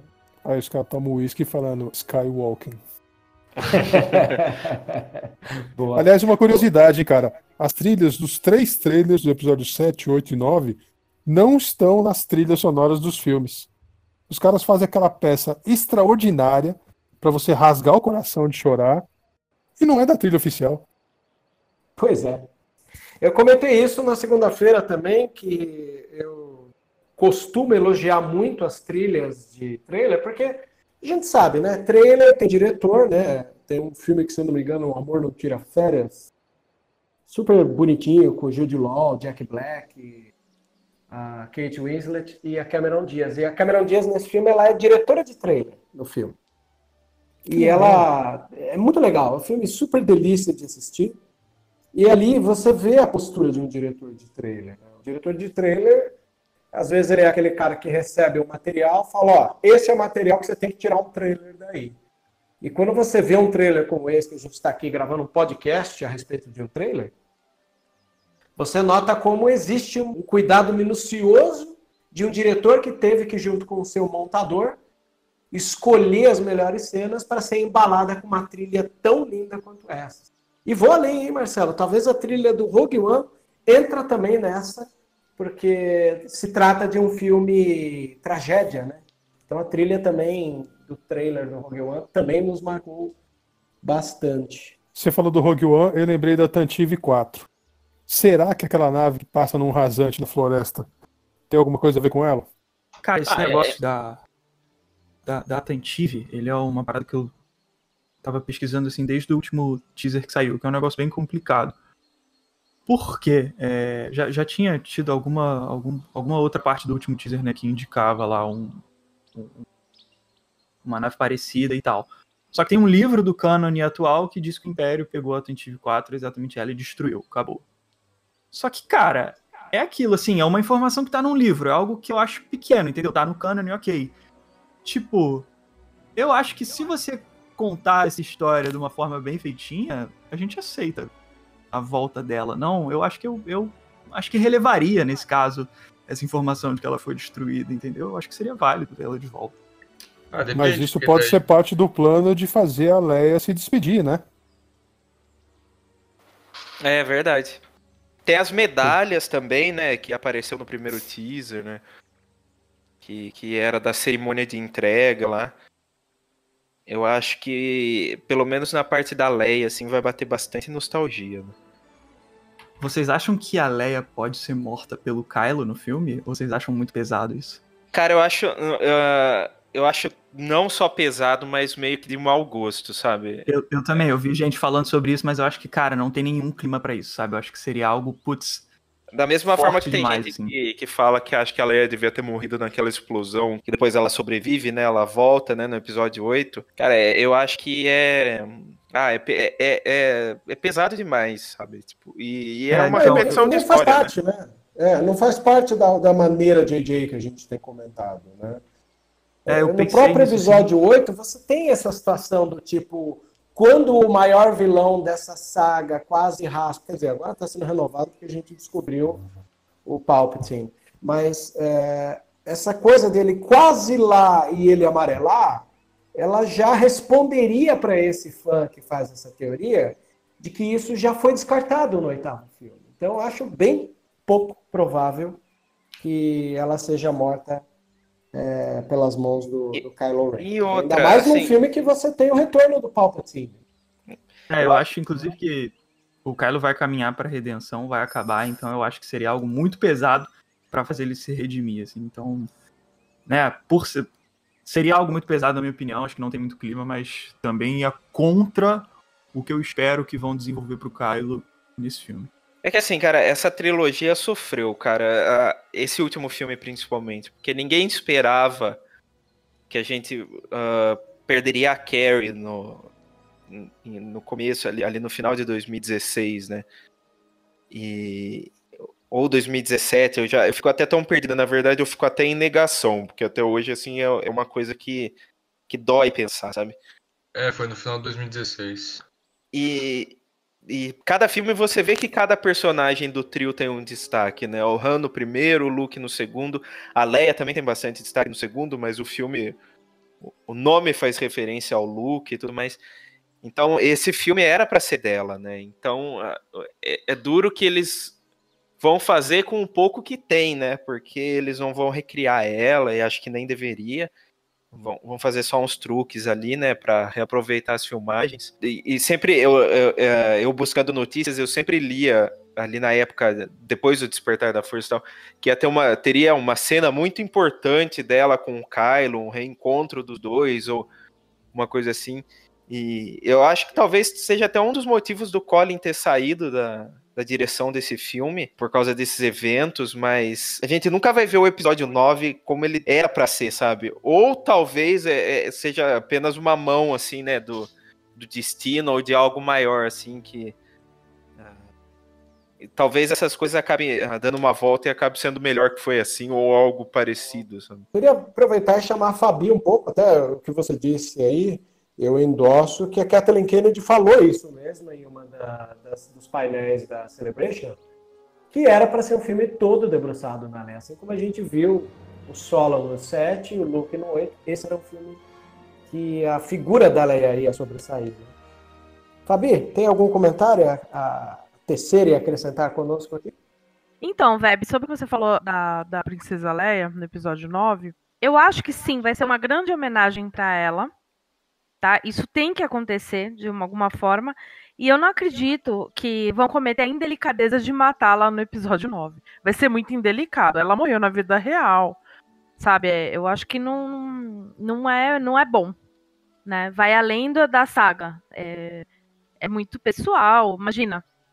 Eu acho que não. Eu acho que, que não vai acontecer isso.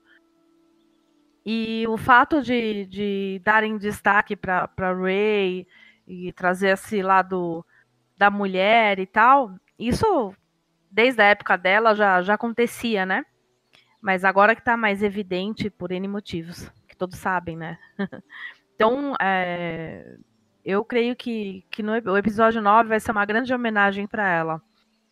Então, vai ser um filme emocionante, eu tenho certeza. Principalmente por causa disso. Não apenas por ser o último da, da, da saga Skywalker, né? Mas por se tratar do, do, último que a gente vai poder ver a Leia. Porque já disseram que ah, vão reaproveitar algumas cenas né, de, dos outros filmes, né, dos últimos filmes. Então, ela vai aparecer. Isso para nós assim vai ser vai ser bem forte, né? Então, eu eu acredito muito que vai ser uma grande homenagem para ela e merecido. Vou também aproveitar aqui que a gente está falando de, de, personagens e de que vamos ter uma guerra nas estrelas agora, e relembrar que lá perto do final do trailer tem um ponto de vista de câmera de um cruzador imperial e mostra uma, uma algumas naves, né? É, em meio àquele rio de, de, de, de cruzadores imperiais, né?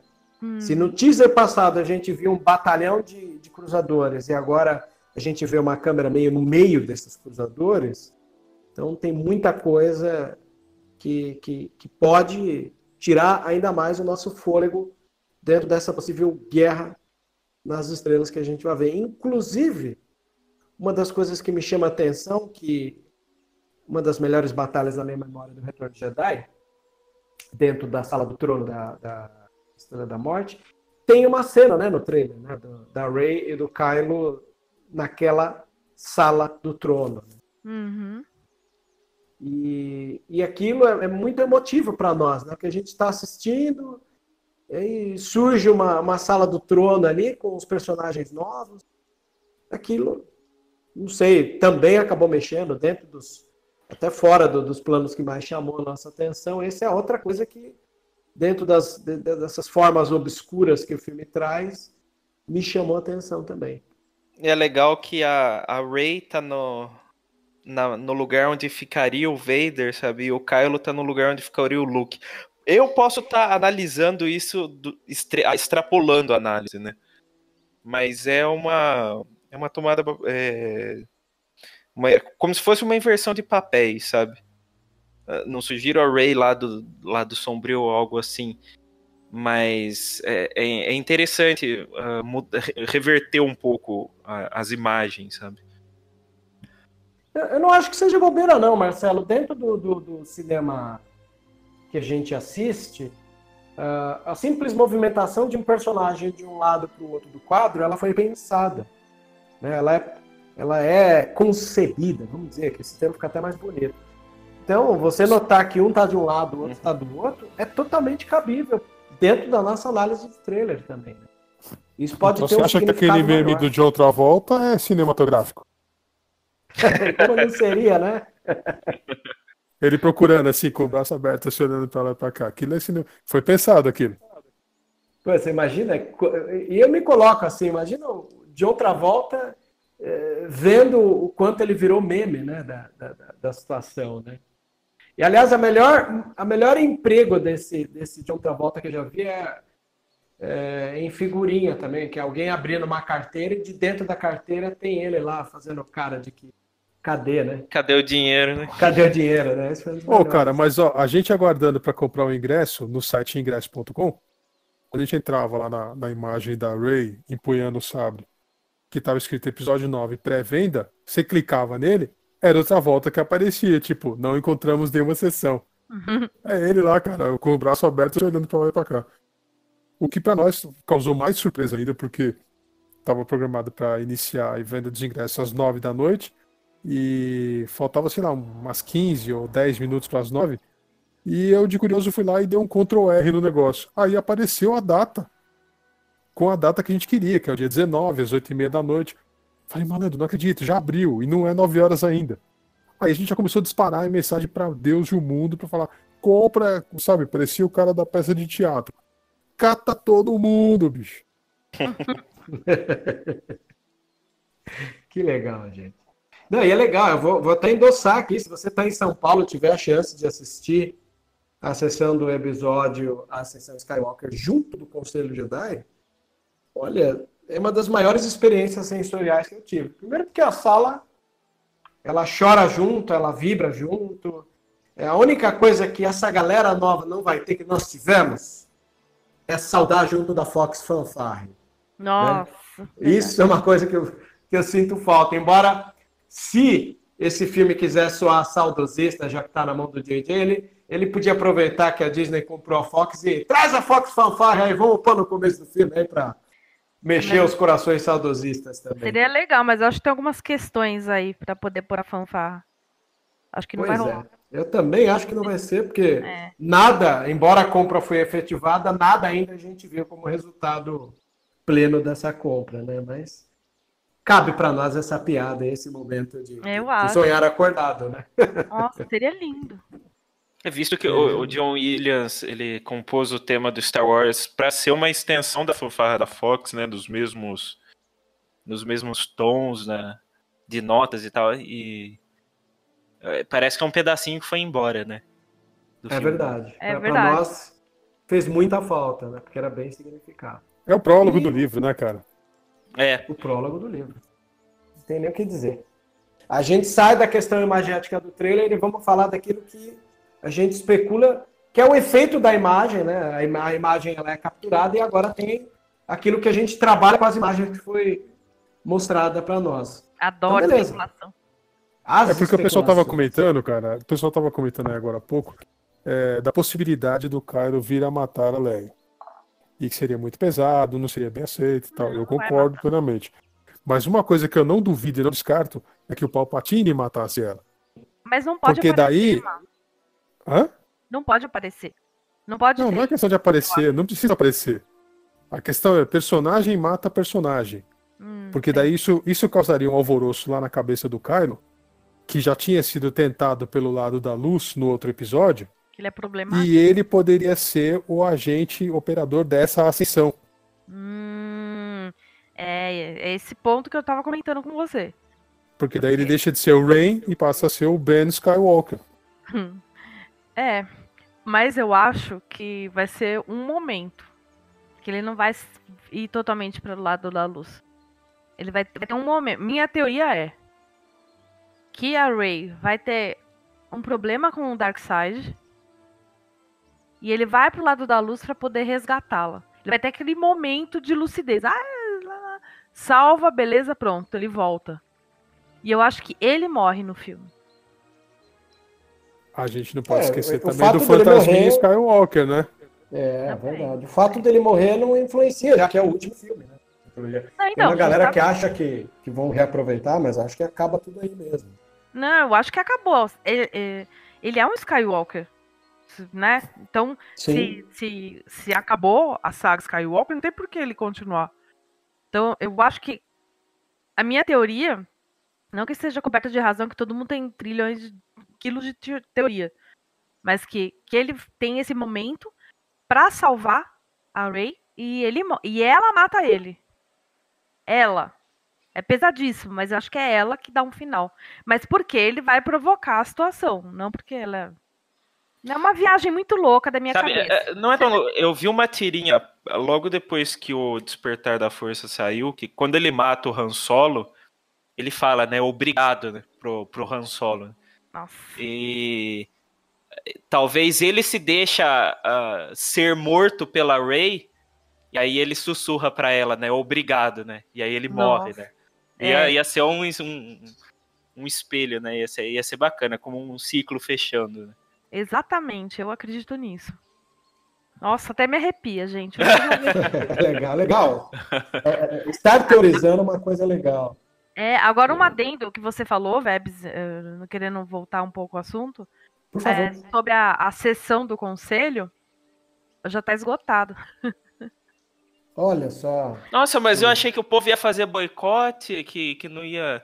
Ué. né, que, que- que acabou a magia, que não vou, não vou dar mais um centavo pra essa empresa. Acabar com o meu com a minha, com meu Star Wars.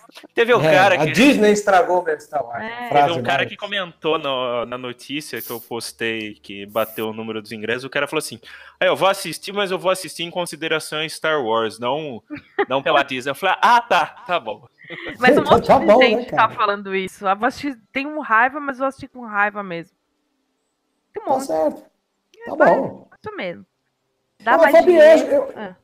Eu vou dizer algo assim, embora a sessão pode ter sido esgotada, é, acho que essa espera, a galera na fila, é uma coisa que você, por mais que não tenha comprado ingresso, se descobrir, você que está em São Paulo, e, e- e tiver um momento relax, porque, pô, é dezembro, né? Férias e tal.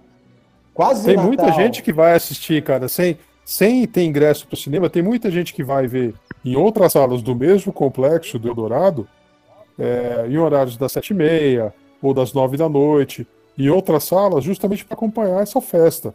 É, Tem verdade. gente que chega no exagero de comprar o ingresso da meia-noite e um da noite anterior, ou seja, do mesmo dia, vai lá, assiste o filme até as duas da manhã e quando é nove da noite tá lá de novo com a gente para poder ver a festa. Sim, eu- era isso que eu ia indicar. Por mais que acabou, de repente você que está ouvindo o podcast aí e tem vontade de tirar foto com os fantasiados, trocar ideia das especulações, é, vai lá nessa sessão, é legal. É, Eu acho que é um momento super mágico. Porque, quer queira ou não, Star Wars ele sempre foi, como eu disse em vários momentos, e com vocês também, ele é um ponto de encontro. Né? Por isso que eu digo que essa galera que dizia, ah, vou boicotar o filme. Meu, você está boicotando um ponto de encontro de amigos com o mesmo gosto que você. Você tá boicotando a sua diversão, pô. Sua diversão, né? Além de, pior do que burocratizar é boicotar sua própria diversão, diz aí, né? É muita burrice. Ô, Vebs, só para você ter Diga. uma ideia aí da, da, é, da proporção que tomou essa, essa sessão, essa deve ser a quinta, deve ser a quinta estreia que a gente faz. é, porque, assim, todo mundo fala, ah, mas vai ter premiere, vai ter pré-estreia, vai ter não sei o quê, vai ter não sei o que lá. É é a quinta vez que a gente deixa de, de, de esperar, a gente se programa para comprarmos os ingressos, cada um vai lá e compra o seu, mas no mesmo lugar, na mesma sala, no mesmo dia, no mesmo horário, para que todos possam ver juntos. Isso tomou uma proporção tão grande que a Fabiola comentou com o pessoal responsável por cinema e falou: Olha, como a gente não sabia que vocês iam fazer, se vocês iam fazer ou vão fazer alguma pré-estreia, a gente resolveu se organizar e está montando para comprar é, para essa, pra essa pré-venda para o primeiro dia, o dia da estreia mesmo. Então vai todo mundo ver. Aí o pessoal do cinema respondeu para ela: Nós sabemos, estamos vendo quem de nós que vai com vocês. que legal, cara. Olha só. Então, assim, Sem palavras, o pessoal, né, pessoal do meio, pessoal profissional, que quer vir, que quer acompanhar. Por quê? Porque essas sessões são realmente diferenciadas. E não é que é uma bagunça, porque tem gente que pensa assim: ah, meu, a primeira a sessão de estreia com o fã-clube, eu não vou conseguir ver o filme, eu não vou conseguir entender nada, porque vai ser aquela bagunça.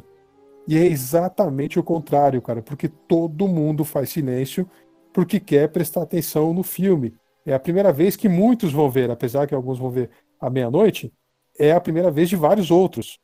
Então todo mundo respeita demais essa coisa do cinema. Talvez essa sessão seja mais respeitosa do que uma sessão de domingo de manhã que você vai e tem gente falando no celular dentro da sala de cinema. Pois é.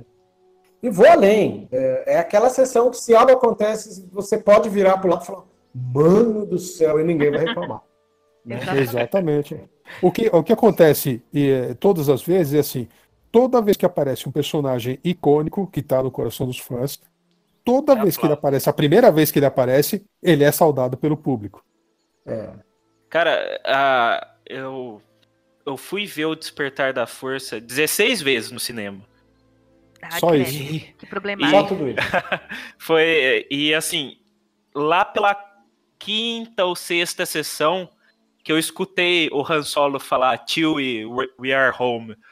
Porque ah, todas as outras sessões, o, o pessoal aplaudia tanto que excedia a cena, sabe? Então você não escutava Hum. ele falar.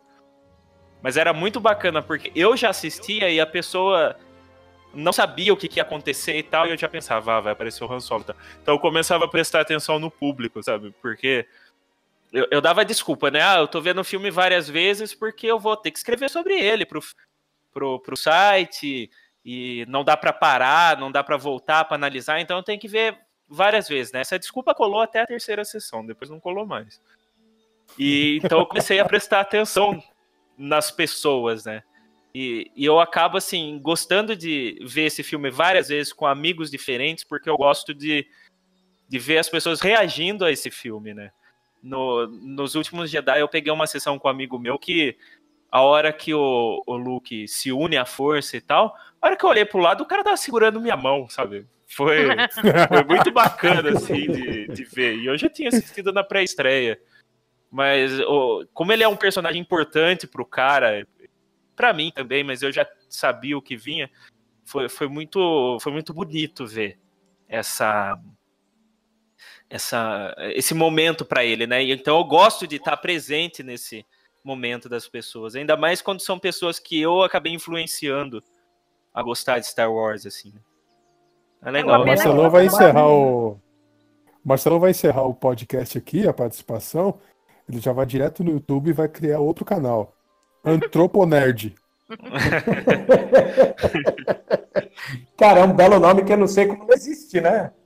É, ele vai falar assim: esse é um estudo que procura desvendar os sentimentos de um fã de Star Wars. Não, fã de Star Wars é algo que eu já desisti de, de, de estudar. Não tem, não tem solução. São muitas variáveis. Ah, deixa quieto. Deixa pra lá. É, bem por aí. Kaique, você, como foi? Como é essa, essa situação aí? Quero saber. Lá pela. Cara, então, pela- é, antes de sair, de sair esse último trailer aí, antes de saírem os primeiros e tal, é, eu via que a maioria dos questionamentos, assim, a respeito do filme, cara, eram a respeito de algumas, de alguns acontecimentos específicos, assim, tipo, pô, é, o Kylo vai se redimir ou não? É, o Luke vai aparecer ou não, e tal, e tal, e tal. E aí eu acho que eu vendo os trailers e tal, principalmente esse último, eu acho que eu tô bem aberto, assim, não a, a acontecimentos específicos, mas sim a querer a experiência, ver como essa história vai ser contada, sabe? Eu acho que o Kylo, por exemplo, eu acho que ele dá margem, ele é um personagem tão interessante que eu acho que ele dá margem tanto para ser vilão como voltar pra luz no fim da história. Tudo vai depender do que, que o roteiro vai apresentar pra gente pra nos convencer, né, das atitudes dele, assim e tal. Então eu tô, tô bem tranquilo com as minhas expectativas em relação ao filme, sabe? É, eu- pelo menos olhando dessa, desse ponto de vista, assim. E, mas é, voltando um pouco no assunto que a gente estava falando antes, é, conectando os pontos da nossa conversa, é, eu acho que, não sei se foi o JP ou o Marcelo que falou antes sobre a sala do trono lá, da, da posição da Rey e do Kylo lá. Eu acho que aquilo é muito significativo sim, cara, porque, como eu já disse, né, eu acho que eles vão caminhar para a redenção do Kylo, sinto isso, E acho que pode ser que aquele momento ali da Sala do Trono, por ter sido o palco da redenção do Vader, o momento aonde ele voltou para a luz, eu acho que pode ser parte, eh, pode ser o palco da redenção do Kylo também, ou pelo menos o início dela, sabe? Eu acho que seria muito significativo. Assim, como é a saga Skywalker, cara, eu acho muito que vai ser uma conclusão, assim, do, do que a família enfrentou em todos esses anos, sabe? O Anakin é, enfrentando o lado das sombras e o Luke também tendo esse conflito, resistindo, trazendo o Vader de volta. Eu acho que o Kylo tem que passar por isso, sabe? Acho que essa pode ser a grande reviravolta desse filme aí. E assim, é, assim como o Vader foi redimido, cara, a gente viu um cara que, putz, matou criancinha, sabe? O cara era um puta de um genocida, a gente ama ele, mas ele era um puta de um assassino. E o Luke acreditou nele até o fim, trouxe ele de volta pra luz, e foi isso que salvou a galáxia. Se ele tivesse matado o Vader, inclusive como o Obi-Wan acho que queria que ele fizesse, né? Eu interpreto assim, pelo menos. O Obi-Wan não via muita fé nele, ele fala, né? Ele é mais máquina do que homem. O Luke acreditou até o fim, trouxe ele para a luz de volta e foi só isso que salvou a galáxia. Então eu acho que alguém precisa acreditar no Kylo ou motivar ele de alguma forma. E eu acho que vai ser assim que a galáxia vai ser salva mais uma vez. Clap, clap, clap. Concordo. A galera tem medo, né, do clichê. Vocês notaram isso? Eu adoro um clichê. Putz, Eu também, pô. Cara, é, de- é, é, o- é o centro da história, sabe? É isso, é o mito. É- é- ele tem que ser bem contado. Se o clichê foi bem contado, a gente aceita, levanta. Ele cumpre o seu palma, papel, sabe? né? É verdade. Ele cumpre o seu papel. Concordo plenamente. Eu não tenho problemas com o Kylo se redimindo aos 45 segundos, porque foi assim com a trilogia clássica, como o próprio Kaique acabou de dizer. Então, é isso. Não dá para ficar recusando isso. Porque Eu acho que a gente tem que confiar Pode na falar. história, saber que existem motivos que podem ser bem apresentados, sabe? Putz, ah, cara, o Vader é um cara de máscara. E a gente se sensibiliza pelo olhar dele pro Luke, o olhar de um cara que nem mostra o olho, um cara de máscara. Aquela cena me toca muito dele olhando pro Luke no chão. Sabe? Tudo depende de como você vai contar a história. Eu acho que tem muito potencial pra você contar uma boa história pro Kylo voltar pro lado da luz. E outra, o que, que é a vida se não um ciclo, né, cara? O ciclo sem fim. Ô, Kaique. Oi. Tem uma outra cena também que, cê- é, que é muito perceptível, essa coisa da humanidade do Vader. É, eu acho que é Império Contra-Ataca. Que ele tá na ponte de comando eh, do, do, do Superstar Destroyer dele. E ele dá ordem, ele fica olhando que o pessoal tá ali. Tá tentando fugir dele. E ele pergunta para um dos subalternos dele se tinha sido desativado o, o Hyperdrive. O cara fala: Não, não tem problema, a gente vai capturá-lo e tal. E aí a nave dá aquele salto ao hiperespaço. Aí ele tá com as mãos para trás, cara, e olhando pro espaço. Aí ele abaixa a cabeça, ele olha de novo na direção do espaço para ver se realmente foi se ele não foi enganado, cara. Aquilo eu acho espetacular, cara. Porque É tipo, brilhante, cara- é brilhante, sim. ele fica tão indignado, cara, que ele tá olhando assim, ele fala, bom, agora eu vou pegar. Peraí, vou pegar o quê? Sumiu. Não, não é possível que esses caras erraram de novo. Eu vou lá olhar esse negócio. Agora eu vou matar dois em vez de um. E o Piet lá atrás cagado, né? É, exatamente. Não passava nem Wi-Fi, né, mano? Putz, grilo. Mas você acha que o, o fato dele não ter matado ninguém ali, eu acho que lá no fundo, no fundo, ah, ele queria que escapasse, né? Que a- acho que a sementinha da redenção ali já tinha sido plantada, né? Também acho, também acho. O bate-papo dele no, no Retorno de Jedi deixa muito claro isso aí. É, exatamente. Quando ele encontra o. Quando o Luke se entrega lá na floresta lá e os dois conversam.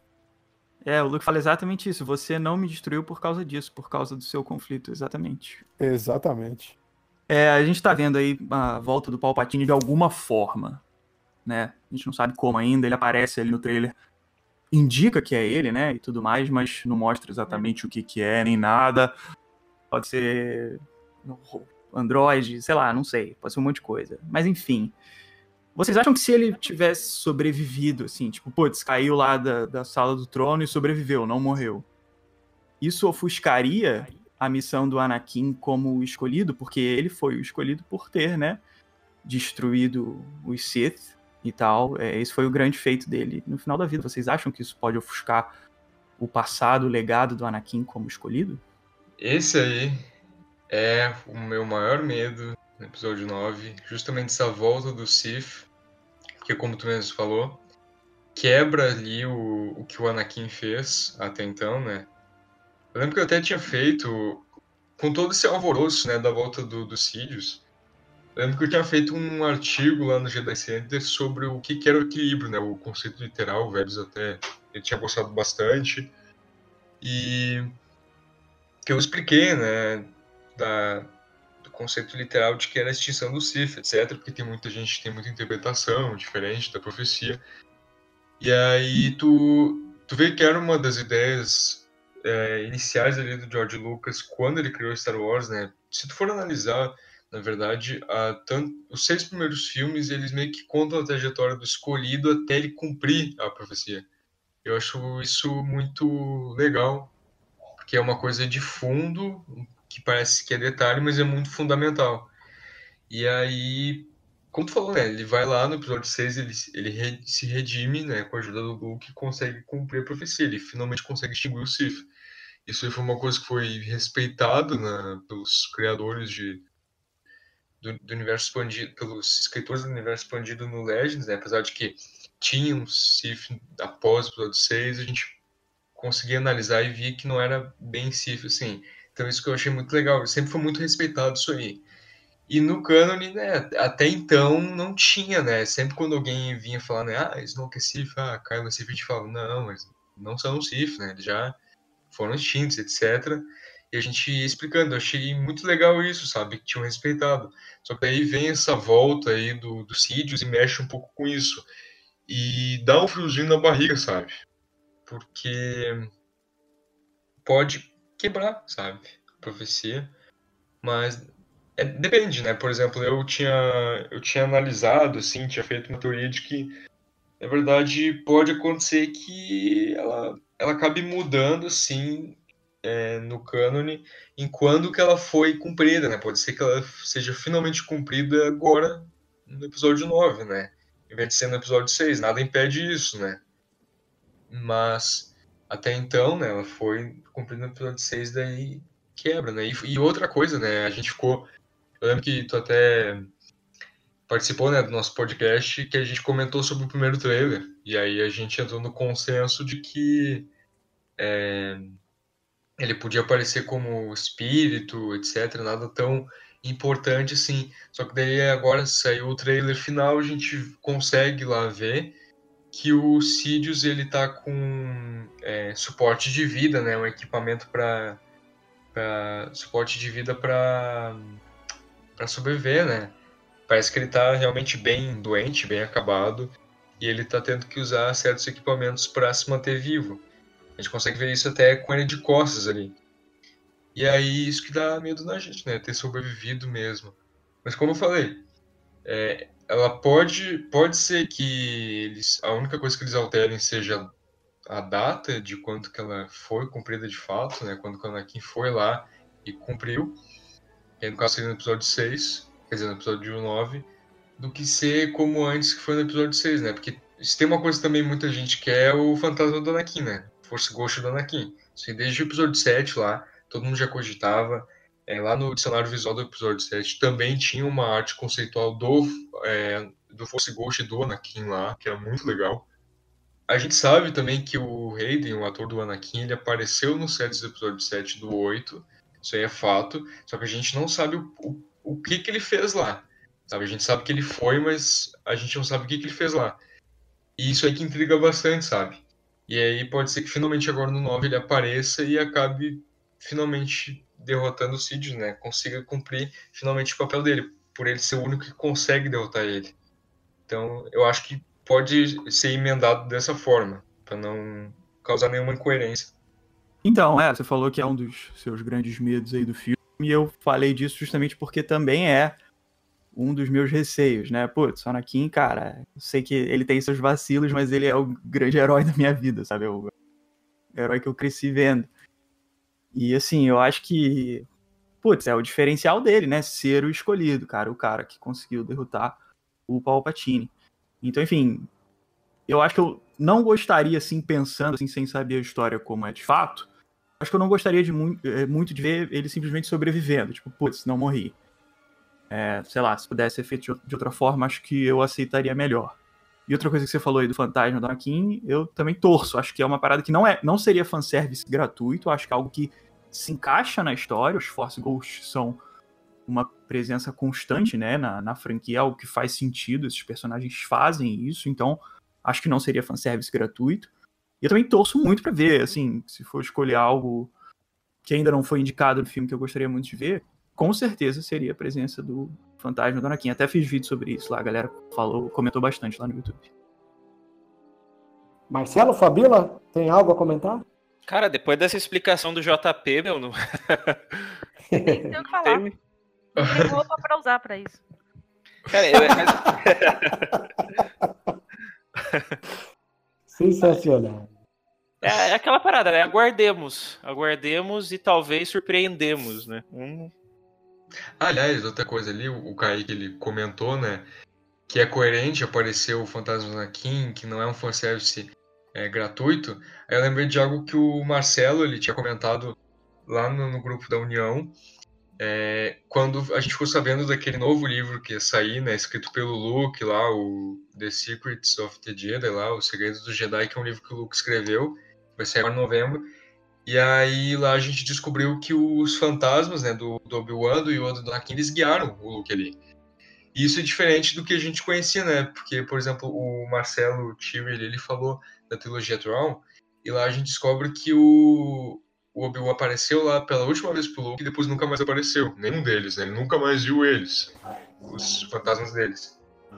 E aí agora no canon tem essa mudança, né? Eles tiveram muito contato ali com o Luke, então é muito coerente eles aparecerem. Ia ser muito legal, ia conectar perfeitamente com toda a explicação aí que a gente deu sobre a profecia. Então, eu vi esse, esse trecho aí do livro que você falou e, putz, achei muito bacana, porque dá margem ter mesmo a aparição do fantasma. E outra teoria que eu fiz aí há pouco tempo é assim, o Kylo é muito ligado ao Vader, né? Ele fala nele o tempo todo e tal. E aí eu fico me perguntando, putz, será que o Anakin tá tendo contato com isso lá do outro lado através da força e não tá fazendo nada? E aí teve uma coisa que eu reparei, cara, que os Force Ghosts nunca aparecem para nenhum usuário do lado sombrio. Né? Eu até perguntei isso pro Pablo Hidalgo no Twitter diretamente, ele falou que realmente isso nunca aconteceu no atual canon. Nenhum usuário do lado sombrio conseguiu ver um, um Force Ghost até hoje. Aí eu fico pensando, putz, será que o Kylo tá meio que embarreirado pelo lado sombrio, de forma que ele não consegue ter contato com o Anakin e tal? E aí, se ele se redimir, pode ser que o Anakin finalmente apareça pra ele. Eu cogitei essa hipótese e não sei se convence vocês. É, é mais um ponto para a teoria da redenção, né? Agora, vocês falam tanto do fantasma e tal. Eu lembrei da, da cena do Senhor dos Anéis, o Retorno do Rei, que é o, o Aragorn pula de um navio e sai correndo atrás dos orcs, e daí vem aquela chuva de fantasma. Imagina uma cena parecida com o Kylo Ren daí. Ele sai correndo atrás do Palpatine e, e aí a hora que vê, vê uma chuva de fantasma Jedi, assim, pra para fortalecer o personagem então. É, é o momento Dragon Ball, né? Que a gente vê várias vezes o Goku recebendo a energia. Nossa, eu imaginei que longe, fosse né? que vá rolar alguma cena assim com todos os, os fantasmas dos Jedi, assim, mas atrás da Rey. Eu vi isso em alguma ilustração Aí eu falei, será foi que na... pode acontecer isso no filme? Foi, foi, no Instagram da Sociedade Jedi. Eu coloquei um desenho foi. lá que é, é, a Rey na frente e um monte de Force Ghost atrás. É, aí eu falei assim, é. já pensou que sensacional? Eu, eu, pra mim seria sensacional. Agora essa da é. volta do Palpatine, eu não acredito que ele esteja vivo. Eu acho que vai ter alguma forma dele ser representado ali, é, tipo, como se ele fosse uma assombração mesmo, para perturbar. Entendeu? Então, eu não acredito que ele vá aparecer assim. É, ah, tô viva, hahaha. não, não acredito. Porque justamente vai acabar aquela coisa do Anakin. Né? Peraí, o cara escolhido, que bagunça é essa? Vai bagunçar o negócio. Então eu não acredito que ele vá aparecer. Vai, vai ter a presença dele forte para perturbar. Isso eu tenho certeza. Absoluta. Eu acho que um retornozinho aí no, na, na, na meia hora finais, 40 minutos finais, assim. Eu gosto dele, cara. E, o, legal é que se ele aparecer, acaba que a saga inteira é, ele vira um, um personagem chave em todas mesmo. É. Exatamente. E Eu gosto do tem- Darkseid total. Seria perfeito, mas. Aliás, você falou dele aparecer, hahaha, é óbvio, né, que ele só ri. Maravilhosa as cenas dele dando risada. No episódio 3, ele tá no, no ápice da loucura dele, né? Aquelas risadas bem de vilões megalomaníacos, né? E o, o, o, o Kaique citou o Jovem Nerd, eu ouvi o último Nerdcast falando de Star Wars, eles contou uma piada tão boa que eu rir, que é o, o Kylo Ren fazendo a brincadeira do compasso do Ouija pra se comunicar com o Palpatine. E daí o, o espírito do Palpatine só manda assim, H-A, H-A, H-A, da risada deles. Boa, Eu nunca ouvi o podcast deles. Ô, Fabi, vou ser sincero, eu também não. Eu- a última vez que eu consumi o material do Jovem Nerd, vocês terem uma ideia, vocês vão dar risada. Foi a Casa dos Artistas, lembra que tinha a Casa dos Artistas? Então, Nossa o senhora. Jovem é Nerd teve um Para momento que eles aí, criaram. para por aí. É, eles criaram a Casa dos Artistas com Star Wars. Aí era o Alotone, ele colocava algumas imagens de personagens de Star Wars tentando conviver dentro de uma casa. Aí tinha o, o cara, provavelmente, ele roubou um frame do, do, do Han Solo sentado no sofá do lado da Leia de Slave. E atrás do sofá o Vader bravo, sabe? Ele, ele fazia umas montagens geniais como essa, na É. época ainda que era do Terra. Vocês terem ideia. Nossa senhora, eu vou mais longe. Eu nem lembro que, que ano que era, Má. A última vez que eu consumi um produto do- deles foi numa JediCon que eles montaram uma mesa pra vender camiseta.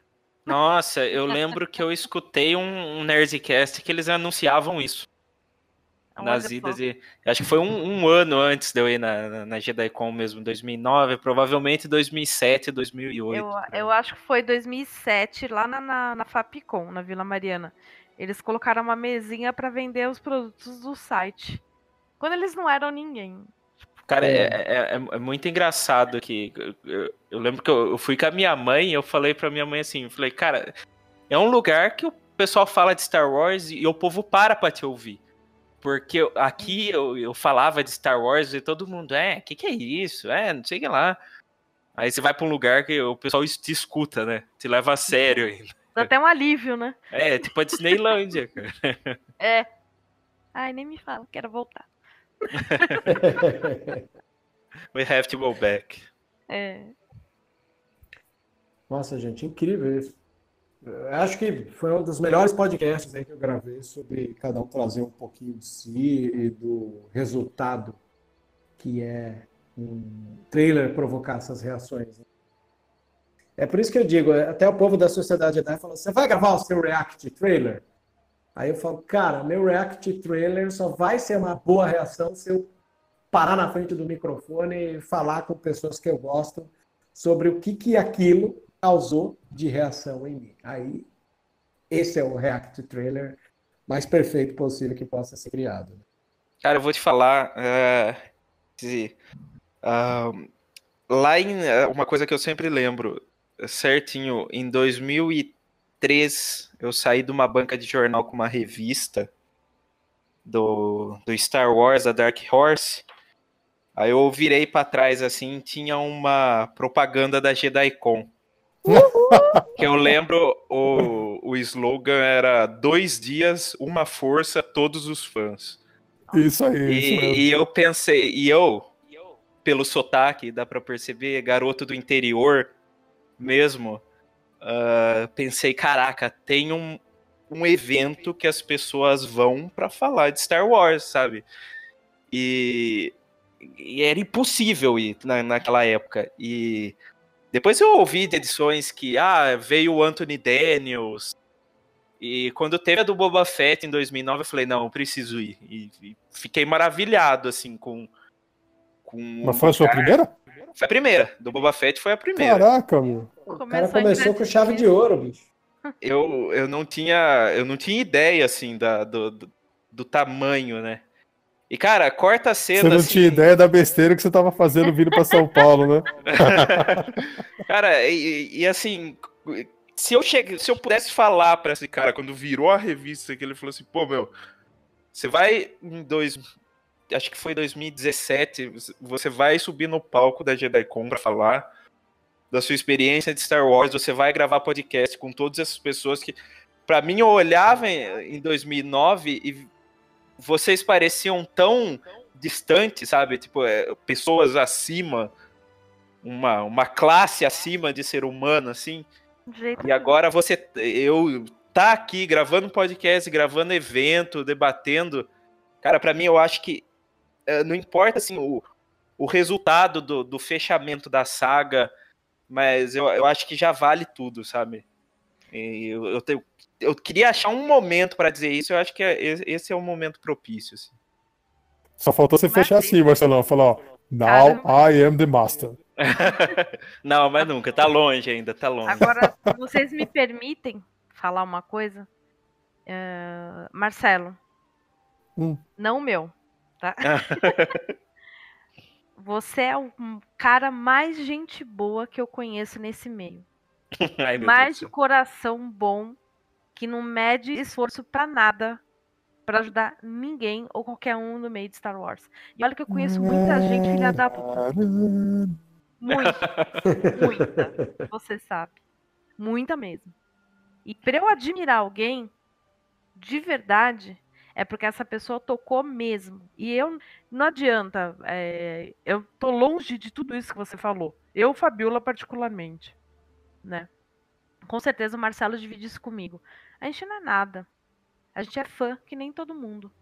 Mas você é o cara. E eu já te falei isso. Agora eu tô falando em público. Obrigada. Ah, eu não posso eu falar porque eu, também. eu fico. Eu, cara, eu me emociono demais. Puta. e tudo bem, não tem problema. Pois é. Cara, assim, é, sabe que a gente pensa assim, pô, é, a gente vê tanta pessoas atrás de, de uh, benefício na, na, criação de conteúdo. O povo quer criar uma página para ganhar coisa ou coisa assim, sabe? Eu acho que para mim, assim, depois dessa da Fabi, eu, se eu fechasse o Jedi Center hoje, já tava, tava realizado, cara. Fecha não, por favor. pois é, por favor. É um veículo, é um veículo de informação que, que leva um monte de gente na mão. E vou dizer, acho que é isso que o Marcelo falou mesmo. Star Wars, embora a gente fica bravo com o fandom quando ele mija fora do pinico, né? A gente sabe que o valor de Star Wars é criar amizades. Eu acho uma é. perda de tempo quando as pessoas preferem se ater às diferenças do que aquilo que nos une. Star Wars é. para criar amizade, olha aí. Sabe? É super lindo a gente poder é, ouvir esses testemunhos, saber quando a Fabi dificilmente ela é uma pessoa extremamente na dela, para ela falar do santo que bate é uma coisa meio rara. Isso eu te falo que, né, a Fabi eu considero minha irmã mais velha, assim, então ver uma situação dessa é uma coisa bem rara. E eu endosso a Fabi. Por isso que chamo o Marcelo, e sempre tenho ele aí. E o JP tá quietinho. O JP, por falar em Irmandade, caso vocês não saibam, o, o, Fabiano lá em Rio Grande do Sul tava com falta de pessoas para ajudar ele ali nos conteúdos e nos painéis da Geraicon. E graças a Deus eu acabei indicando aí o JP, que foi uma ajuda e tanto. Não sei se você sabe, JP, o Fabiano me ligou para agradecer de ter indicado você, porque foi o braço direito dele ali no evento para poder é, levar parabéns, os painéis à Parabéns. E pro Fabiano se abalar porque fez bem mesmo. É porque o Fabiano é um bronco, né, cara? O Fabiano é meu primo Hulk do Sul, rapaz. Total, cara. cara. Ele final... liga para agradecer. Cara, você me indicou um guri lá, o guri. Pô, bah, né? Aquele jeitão bah. dele lá, né? Bah, o guri foi tri legal, não sei o quê. Eu falei, pô, valeu, cara. Ainda bem. Não, lá no final até eu me emocionei também, porque ele, a gente tava encerrando, né, a JediCon, e aí ele tava sorteando as últimas coisas lá, e daí ele fez umas, umas considerações finais, e aí ele começou a chorar, né, ali no meio, daí todo mundo levantou, todo mundo levantou das cadeiras, assim, começou a bater palma pra ele, sabe, aquela parte Oh, que da hora! Ai, vai chorar também. Bah, todo mundo começou a gritar, é, aplaudiu ele, agradeceu, e aí depois a gente subiu lá, né, pra se despedir dele, falou, cada pessoa, né, que ajudou ele falou, ah, porque não sei quem se esforçou muito, porque não sei quem se esforçou muito dele, daí ele olhou pra mim e falou, tu se esforçou muito também. E aí começou a abraçar todo mundo, chorar, e aquilo ali foi muito legal, sabe? Porque valeu a pena. Isso é JediCon. Isso a Globo Isso é. JediCon. É isso que Star Wars faz com a gente, pô. É isso mesmo. Isso é o fandom, cara. é, né? Não é aquela coisa mesquinha, né, meu? É, é- é- é nisso aí que a gente tem que, que se agarrar, né? Cara, quando tu vai num evento desses, tu vê que não tem hater, é só gente que ama Star Wars ali. Aí tu vê que aquela parcela de gente que fica na internet só. Só. É, Malhando, alimentando, é, só alimentando discórdia, é, hateando né, os filmes, sendo hater. Tu vê que isso aí é uma parcela muito pequena, que parece ser grande, mas é pequena, porque daí tu vê que quem é fã mesmo vai nesses eventos, sabe? E, e, e, cara, uma coisa que eu gosto muito de Daikon é que as pessoas muitas vezes não se conhecem, mas elas conversam umas com as outras como se conhecessem, porque é justamente o amor por Star Wars que está unindo elas ali. Então lá eu conversei com muita gente que eu nunca tinha vi- visto na vida, mas a gente conversou como se fosse amigo, sabe? Isso é muito legal. É, é que o, o, o mal não dialoga, né, cara? Ele grita, por isso que parece que ele é muito Exato. po- E- e poético. vou dar um exemplo, vou dar um exemplo internacional para vocês de observação do fandom. A última celebration que teve, eu tava super com medo da galera ser meio crítica por causa do episódio 8 e tal. E, gente, tudo que teve sobre o episódio 8 a galera aplaudia e é isso aí mesmo. O evento de Star Wars levou as pessoas que amam. Ninguém tá lá a fim de saber diferenças e tal. Cara, eu achei lindo a, na Celebration de 2017 que, o, que, foi, que foi o Anakin e o Ian também lá na Celebration, pro palco. E eu tava pensando, né, bah, quando o Hayden chegar, será que o pessoal vai curtir, né? O pessoal vai aplaudir os fãs que estavam lá. Cara, o próprio Hayden, eu adorei aquela parte porque ele mesmo se, se surpreendeu, sabe? Porque todo mundo começou a, a gritar quando ele apareceu, sabe? A bater muita palma. E ele mesmo, né? Porque ele recebeu muita crítica pela atuação dele, etc. E ele pensou que não ia ser tão, tão bem recebido. E quando ele chegou lá, né? Eu, vi, eu lembro que, o, que ele fez aquela cara de espanto, né? Não esperou aquilo. Todo mundo. Teve até gente gritando o nome dele também. Eu achei aquilo lá muito bonito. E também nessa celebration desse ano, teve o ator do, do Jar Jar Binks, né? O Ahmed Best que foi bem sério, né? As críticas com ele, ele até cogitou suicídio na época, É. que foi muito, muito forte. Mexeu muito com ele. E ele nunca tinha ido numa celebration, essa foi a primeira dele. E o pessoal, em vez de, de criticar, né, em vez de não aplaudir tanto, bah, foi um espetáculo, sabe? Quando ele chegou, ele ficou muito feliz também, se sentiu bem. E é isso que é legal, sabe? Como o Marcelo disse, é, e também como o Vebs falou, nesses eventos que a gente vê, sabe? Quem é que é fã mesmo. Igual a Kelly Tran, né, cara? A Kelly Tran também, ela, ela quase não conseguiu falar quando ela entrou no Ah, palco. E ela foi tão aplaudida que ela não conseguia falar. E ela começou Ela a chorar. chorou, né? Foi muito bonito, É. cara. É, mas esse Ouvido. negócio do fã se identificar com um fã é no mundo inteiro, né? Eu não- nunca viajei pra fora assim. E. Então não, não. Não sei dizer como é que funciona um fã em outros países. A senhora nunca viajou pra fora. É, Mas visitou o parque da Disney. Não, né? eu, ia não tô falar isso. acreditando no que eu tô ouvindo aqui, cara. Não tô acreditando. Eu passei uma semana aguentando os gatos em greve de fome e ela me falar que nunca viajou pra fora.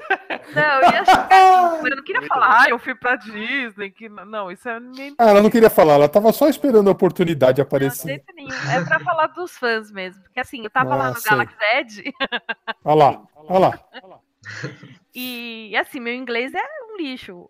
E a minha comunicação com as pessoas que estavam lá, e eu tava praticamente sozinha a maior parte do tempo.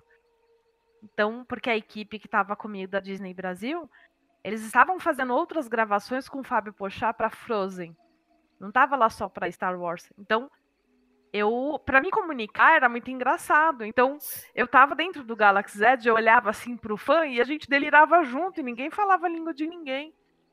Eu olhava a minha volta, aquele, aquele mundo de gente assim, caraca, olha essa Millennium Falcon, porque é impressionante. Aquele negócio é impressionante.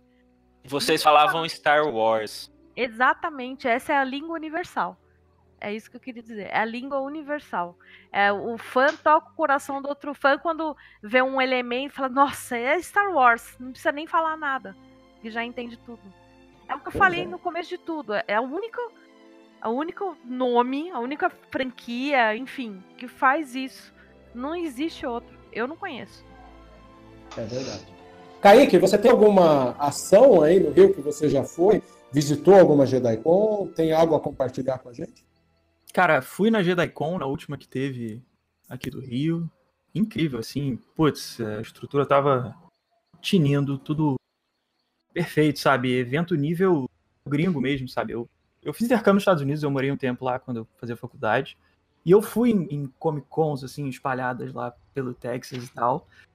E, cara, JediCon, pau a pau, achei incrível, sabe? E... Você acha que não deve nada a eles? Não, cara, não, não deve não. Que legal, cara. Não, Vou falar eu- isso pro Brian porque ele vai ficar muito feliz. Eu falei com a galera lá da organização, falei, pô, cara, então, aí falei, né, isso que eu tô falando aqui agora, os caras curtiram, mas, mas é real, com certeza, assim. É, eu lembro que nessa JediCon uma parada muito legal que. É, eu sou muito fã do Jovem Nerd, alguns de vocês são também, com certeza. Eu faço conteúdo na internet há um tempinho já e tal, então, tipo, eles são muito referência, né, porque já fazem há muito tempo. Aí eu lembro que nessa JediCon eles foram, deram palestra lá, fizeram um painelzinho, depois saíram, ficaram lá fora fazendo uma live. E, pô, esse cara, já fui em vários eventos que os caras tinham ido, e sempre muita gente, muito conturbado e tal. Sei que deu uma brecha lá na hora. Fiz uma pergunta pra eles sobre o filme do Han Solo, que assim, na época. E, cara, fiquei uns 15 minutos batendo papo.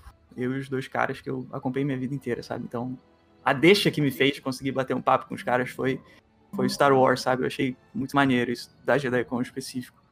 Mas as experiências, assim, que eu tenho com o canal, cara, essas são realmente, assim, transformadoras, saca? É, quando eu comecei a fazer, eu achava que eu ia falar com gente que era, sei lá, da minha faixa etária, tipo, minha idade, assim, e tal. Era, era o que o meu conteúdo al- alcançaria, era o que eu imaginava.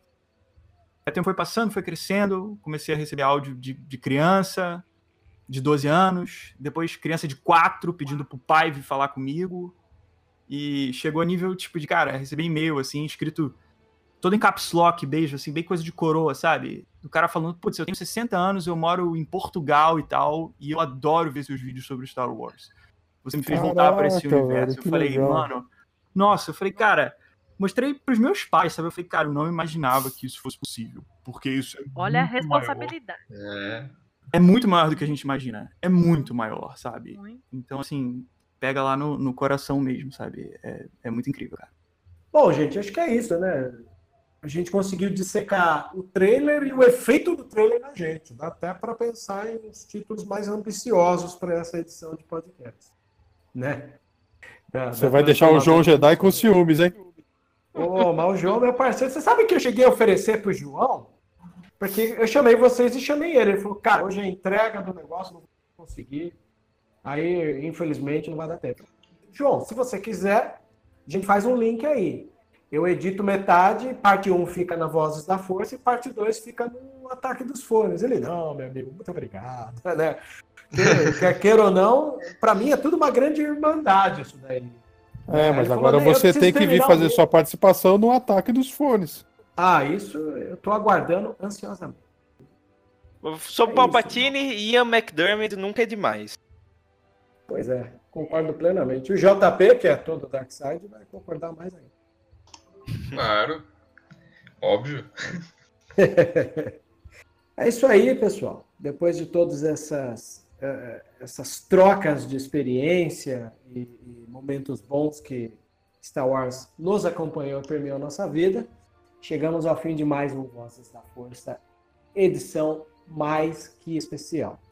Então, eu quero agradecer em primeiro lugar ao meu pauteiro aqui, o JP, que está ao meu lado aí, substituindo o Thiago Kenobi, que agora o Thiago já tem a sua própria empreitada, né? O Thiago caminhou com a gente agora está lá cuidando do Enclavecast. Então, enquanto ele cuida lá do Enclave, agora o JP. Obrigado, JP. Ah, mano, eu que agradeço, né? Sempre muito legal participar do Vozes. Tenho honra, né, em participar, fico muito feliz. E uma mensagem, assim, para quem estiver ouvindo, que os nossos queridos ouvintes, é que vamos assistir o episódio 9. É... limpos assim de expectativas é, em relação às teorias, né? Porque tem muita gente que vai lá, é, pensa que vai acontecer tal teoria e não acontece, daí fica brava, xinga o filme por causa disso, porque a teoria não se consolidou. Então, vão limpos, é, fiquem, fiquem felizes por vocês poderem ver o desfecho né, de uma saga que aconteceu há mais de 40 anos, de vocês poderem ver o último episódio, o encerramento de uma coisa tão, tão antiga e tão, tão lendária, né, que fez história no mundo. E eu espero que vocês gostem muito do filme.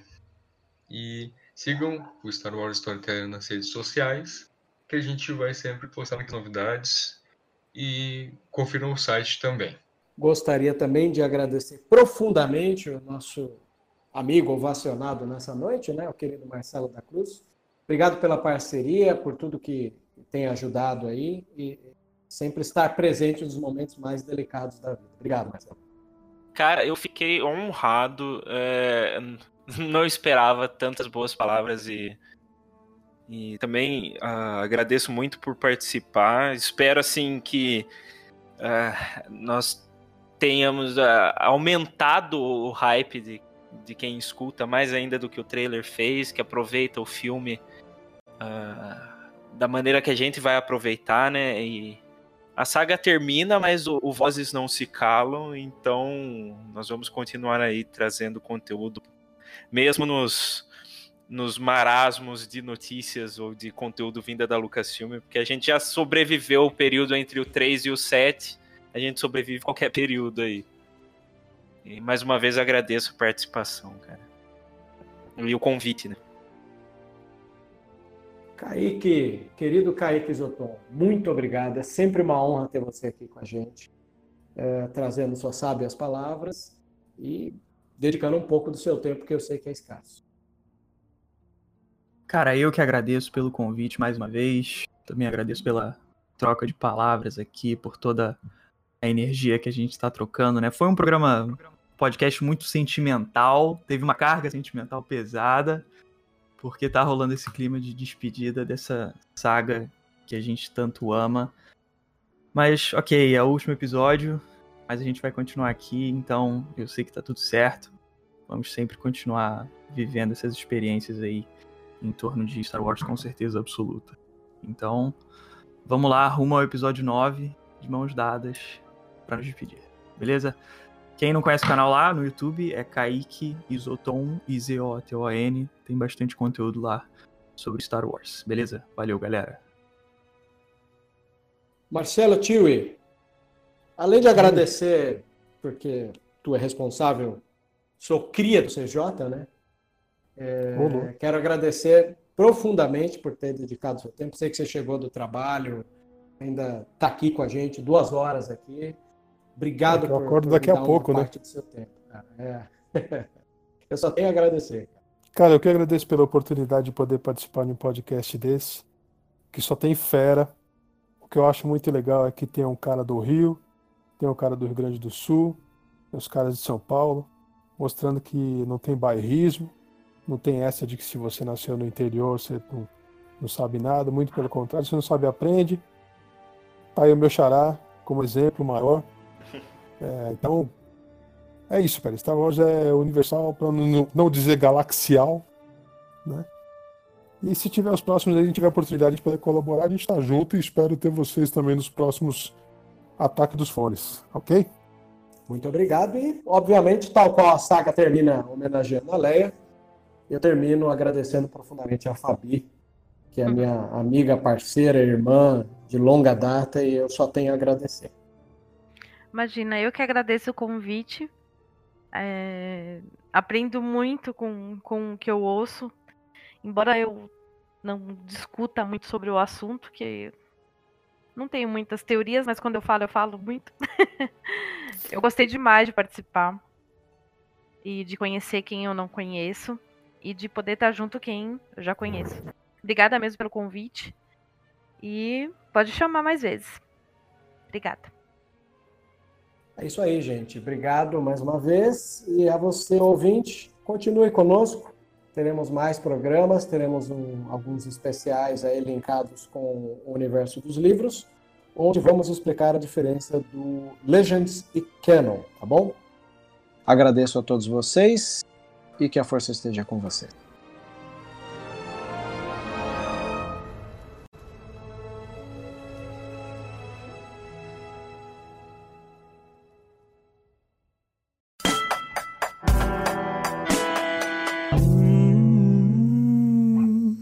Let's desolate.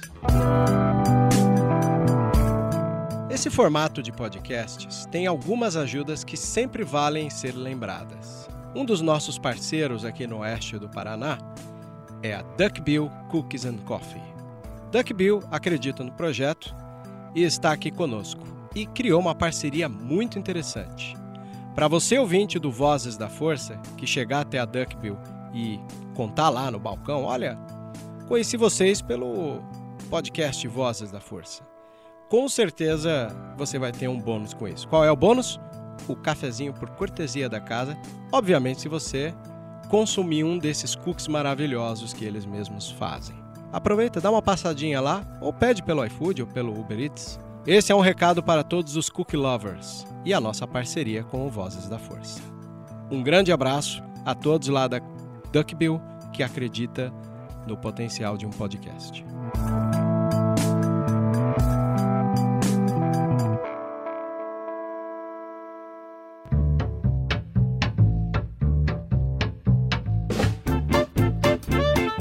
Você ouviu e vivenciou Vozes da Força. Por hoje é só. E que a força esteja com você sempre. Aqui é o comandante Paul Dameron desligando.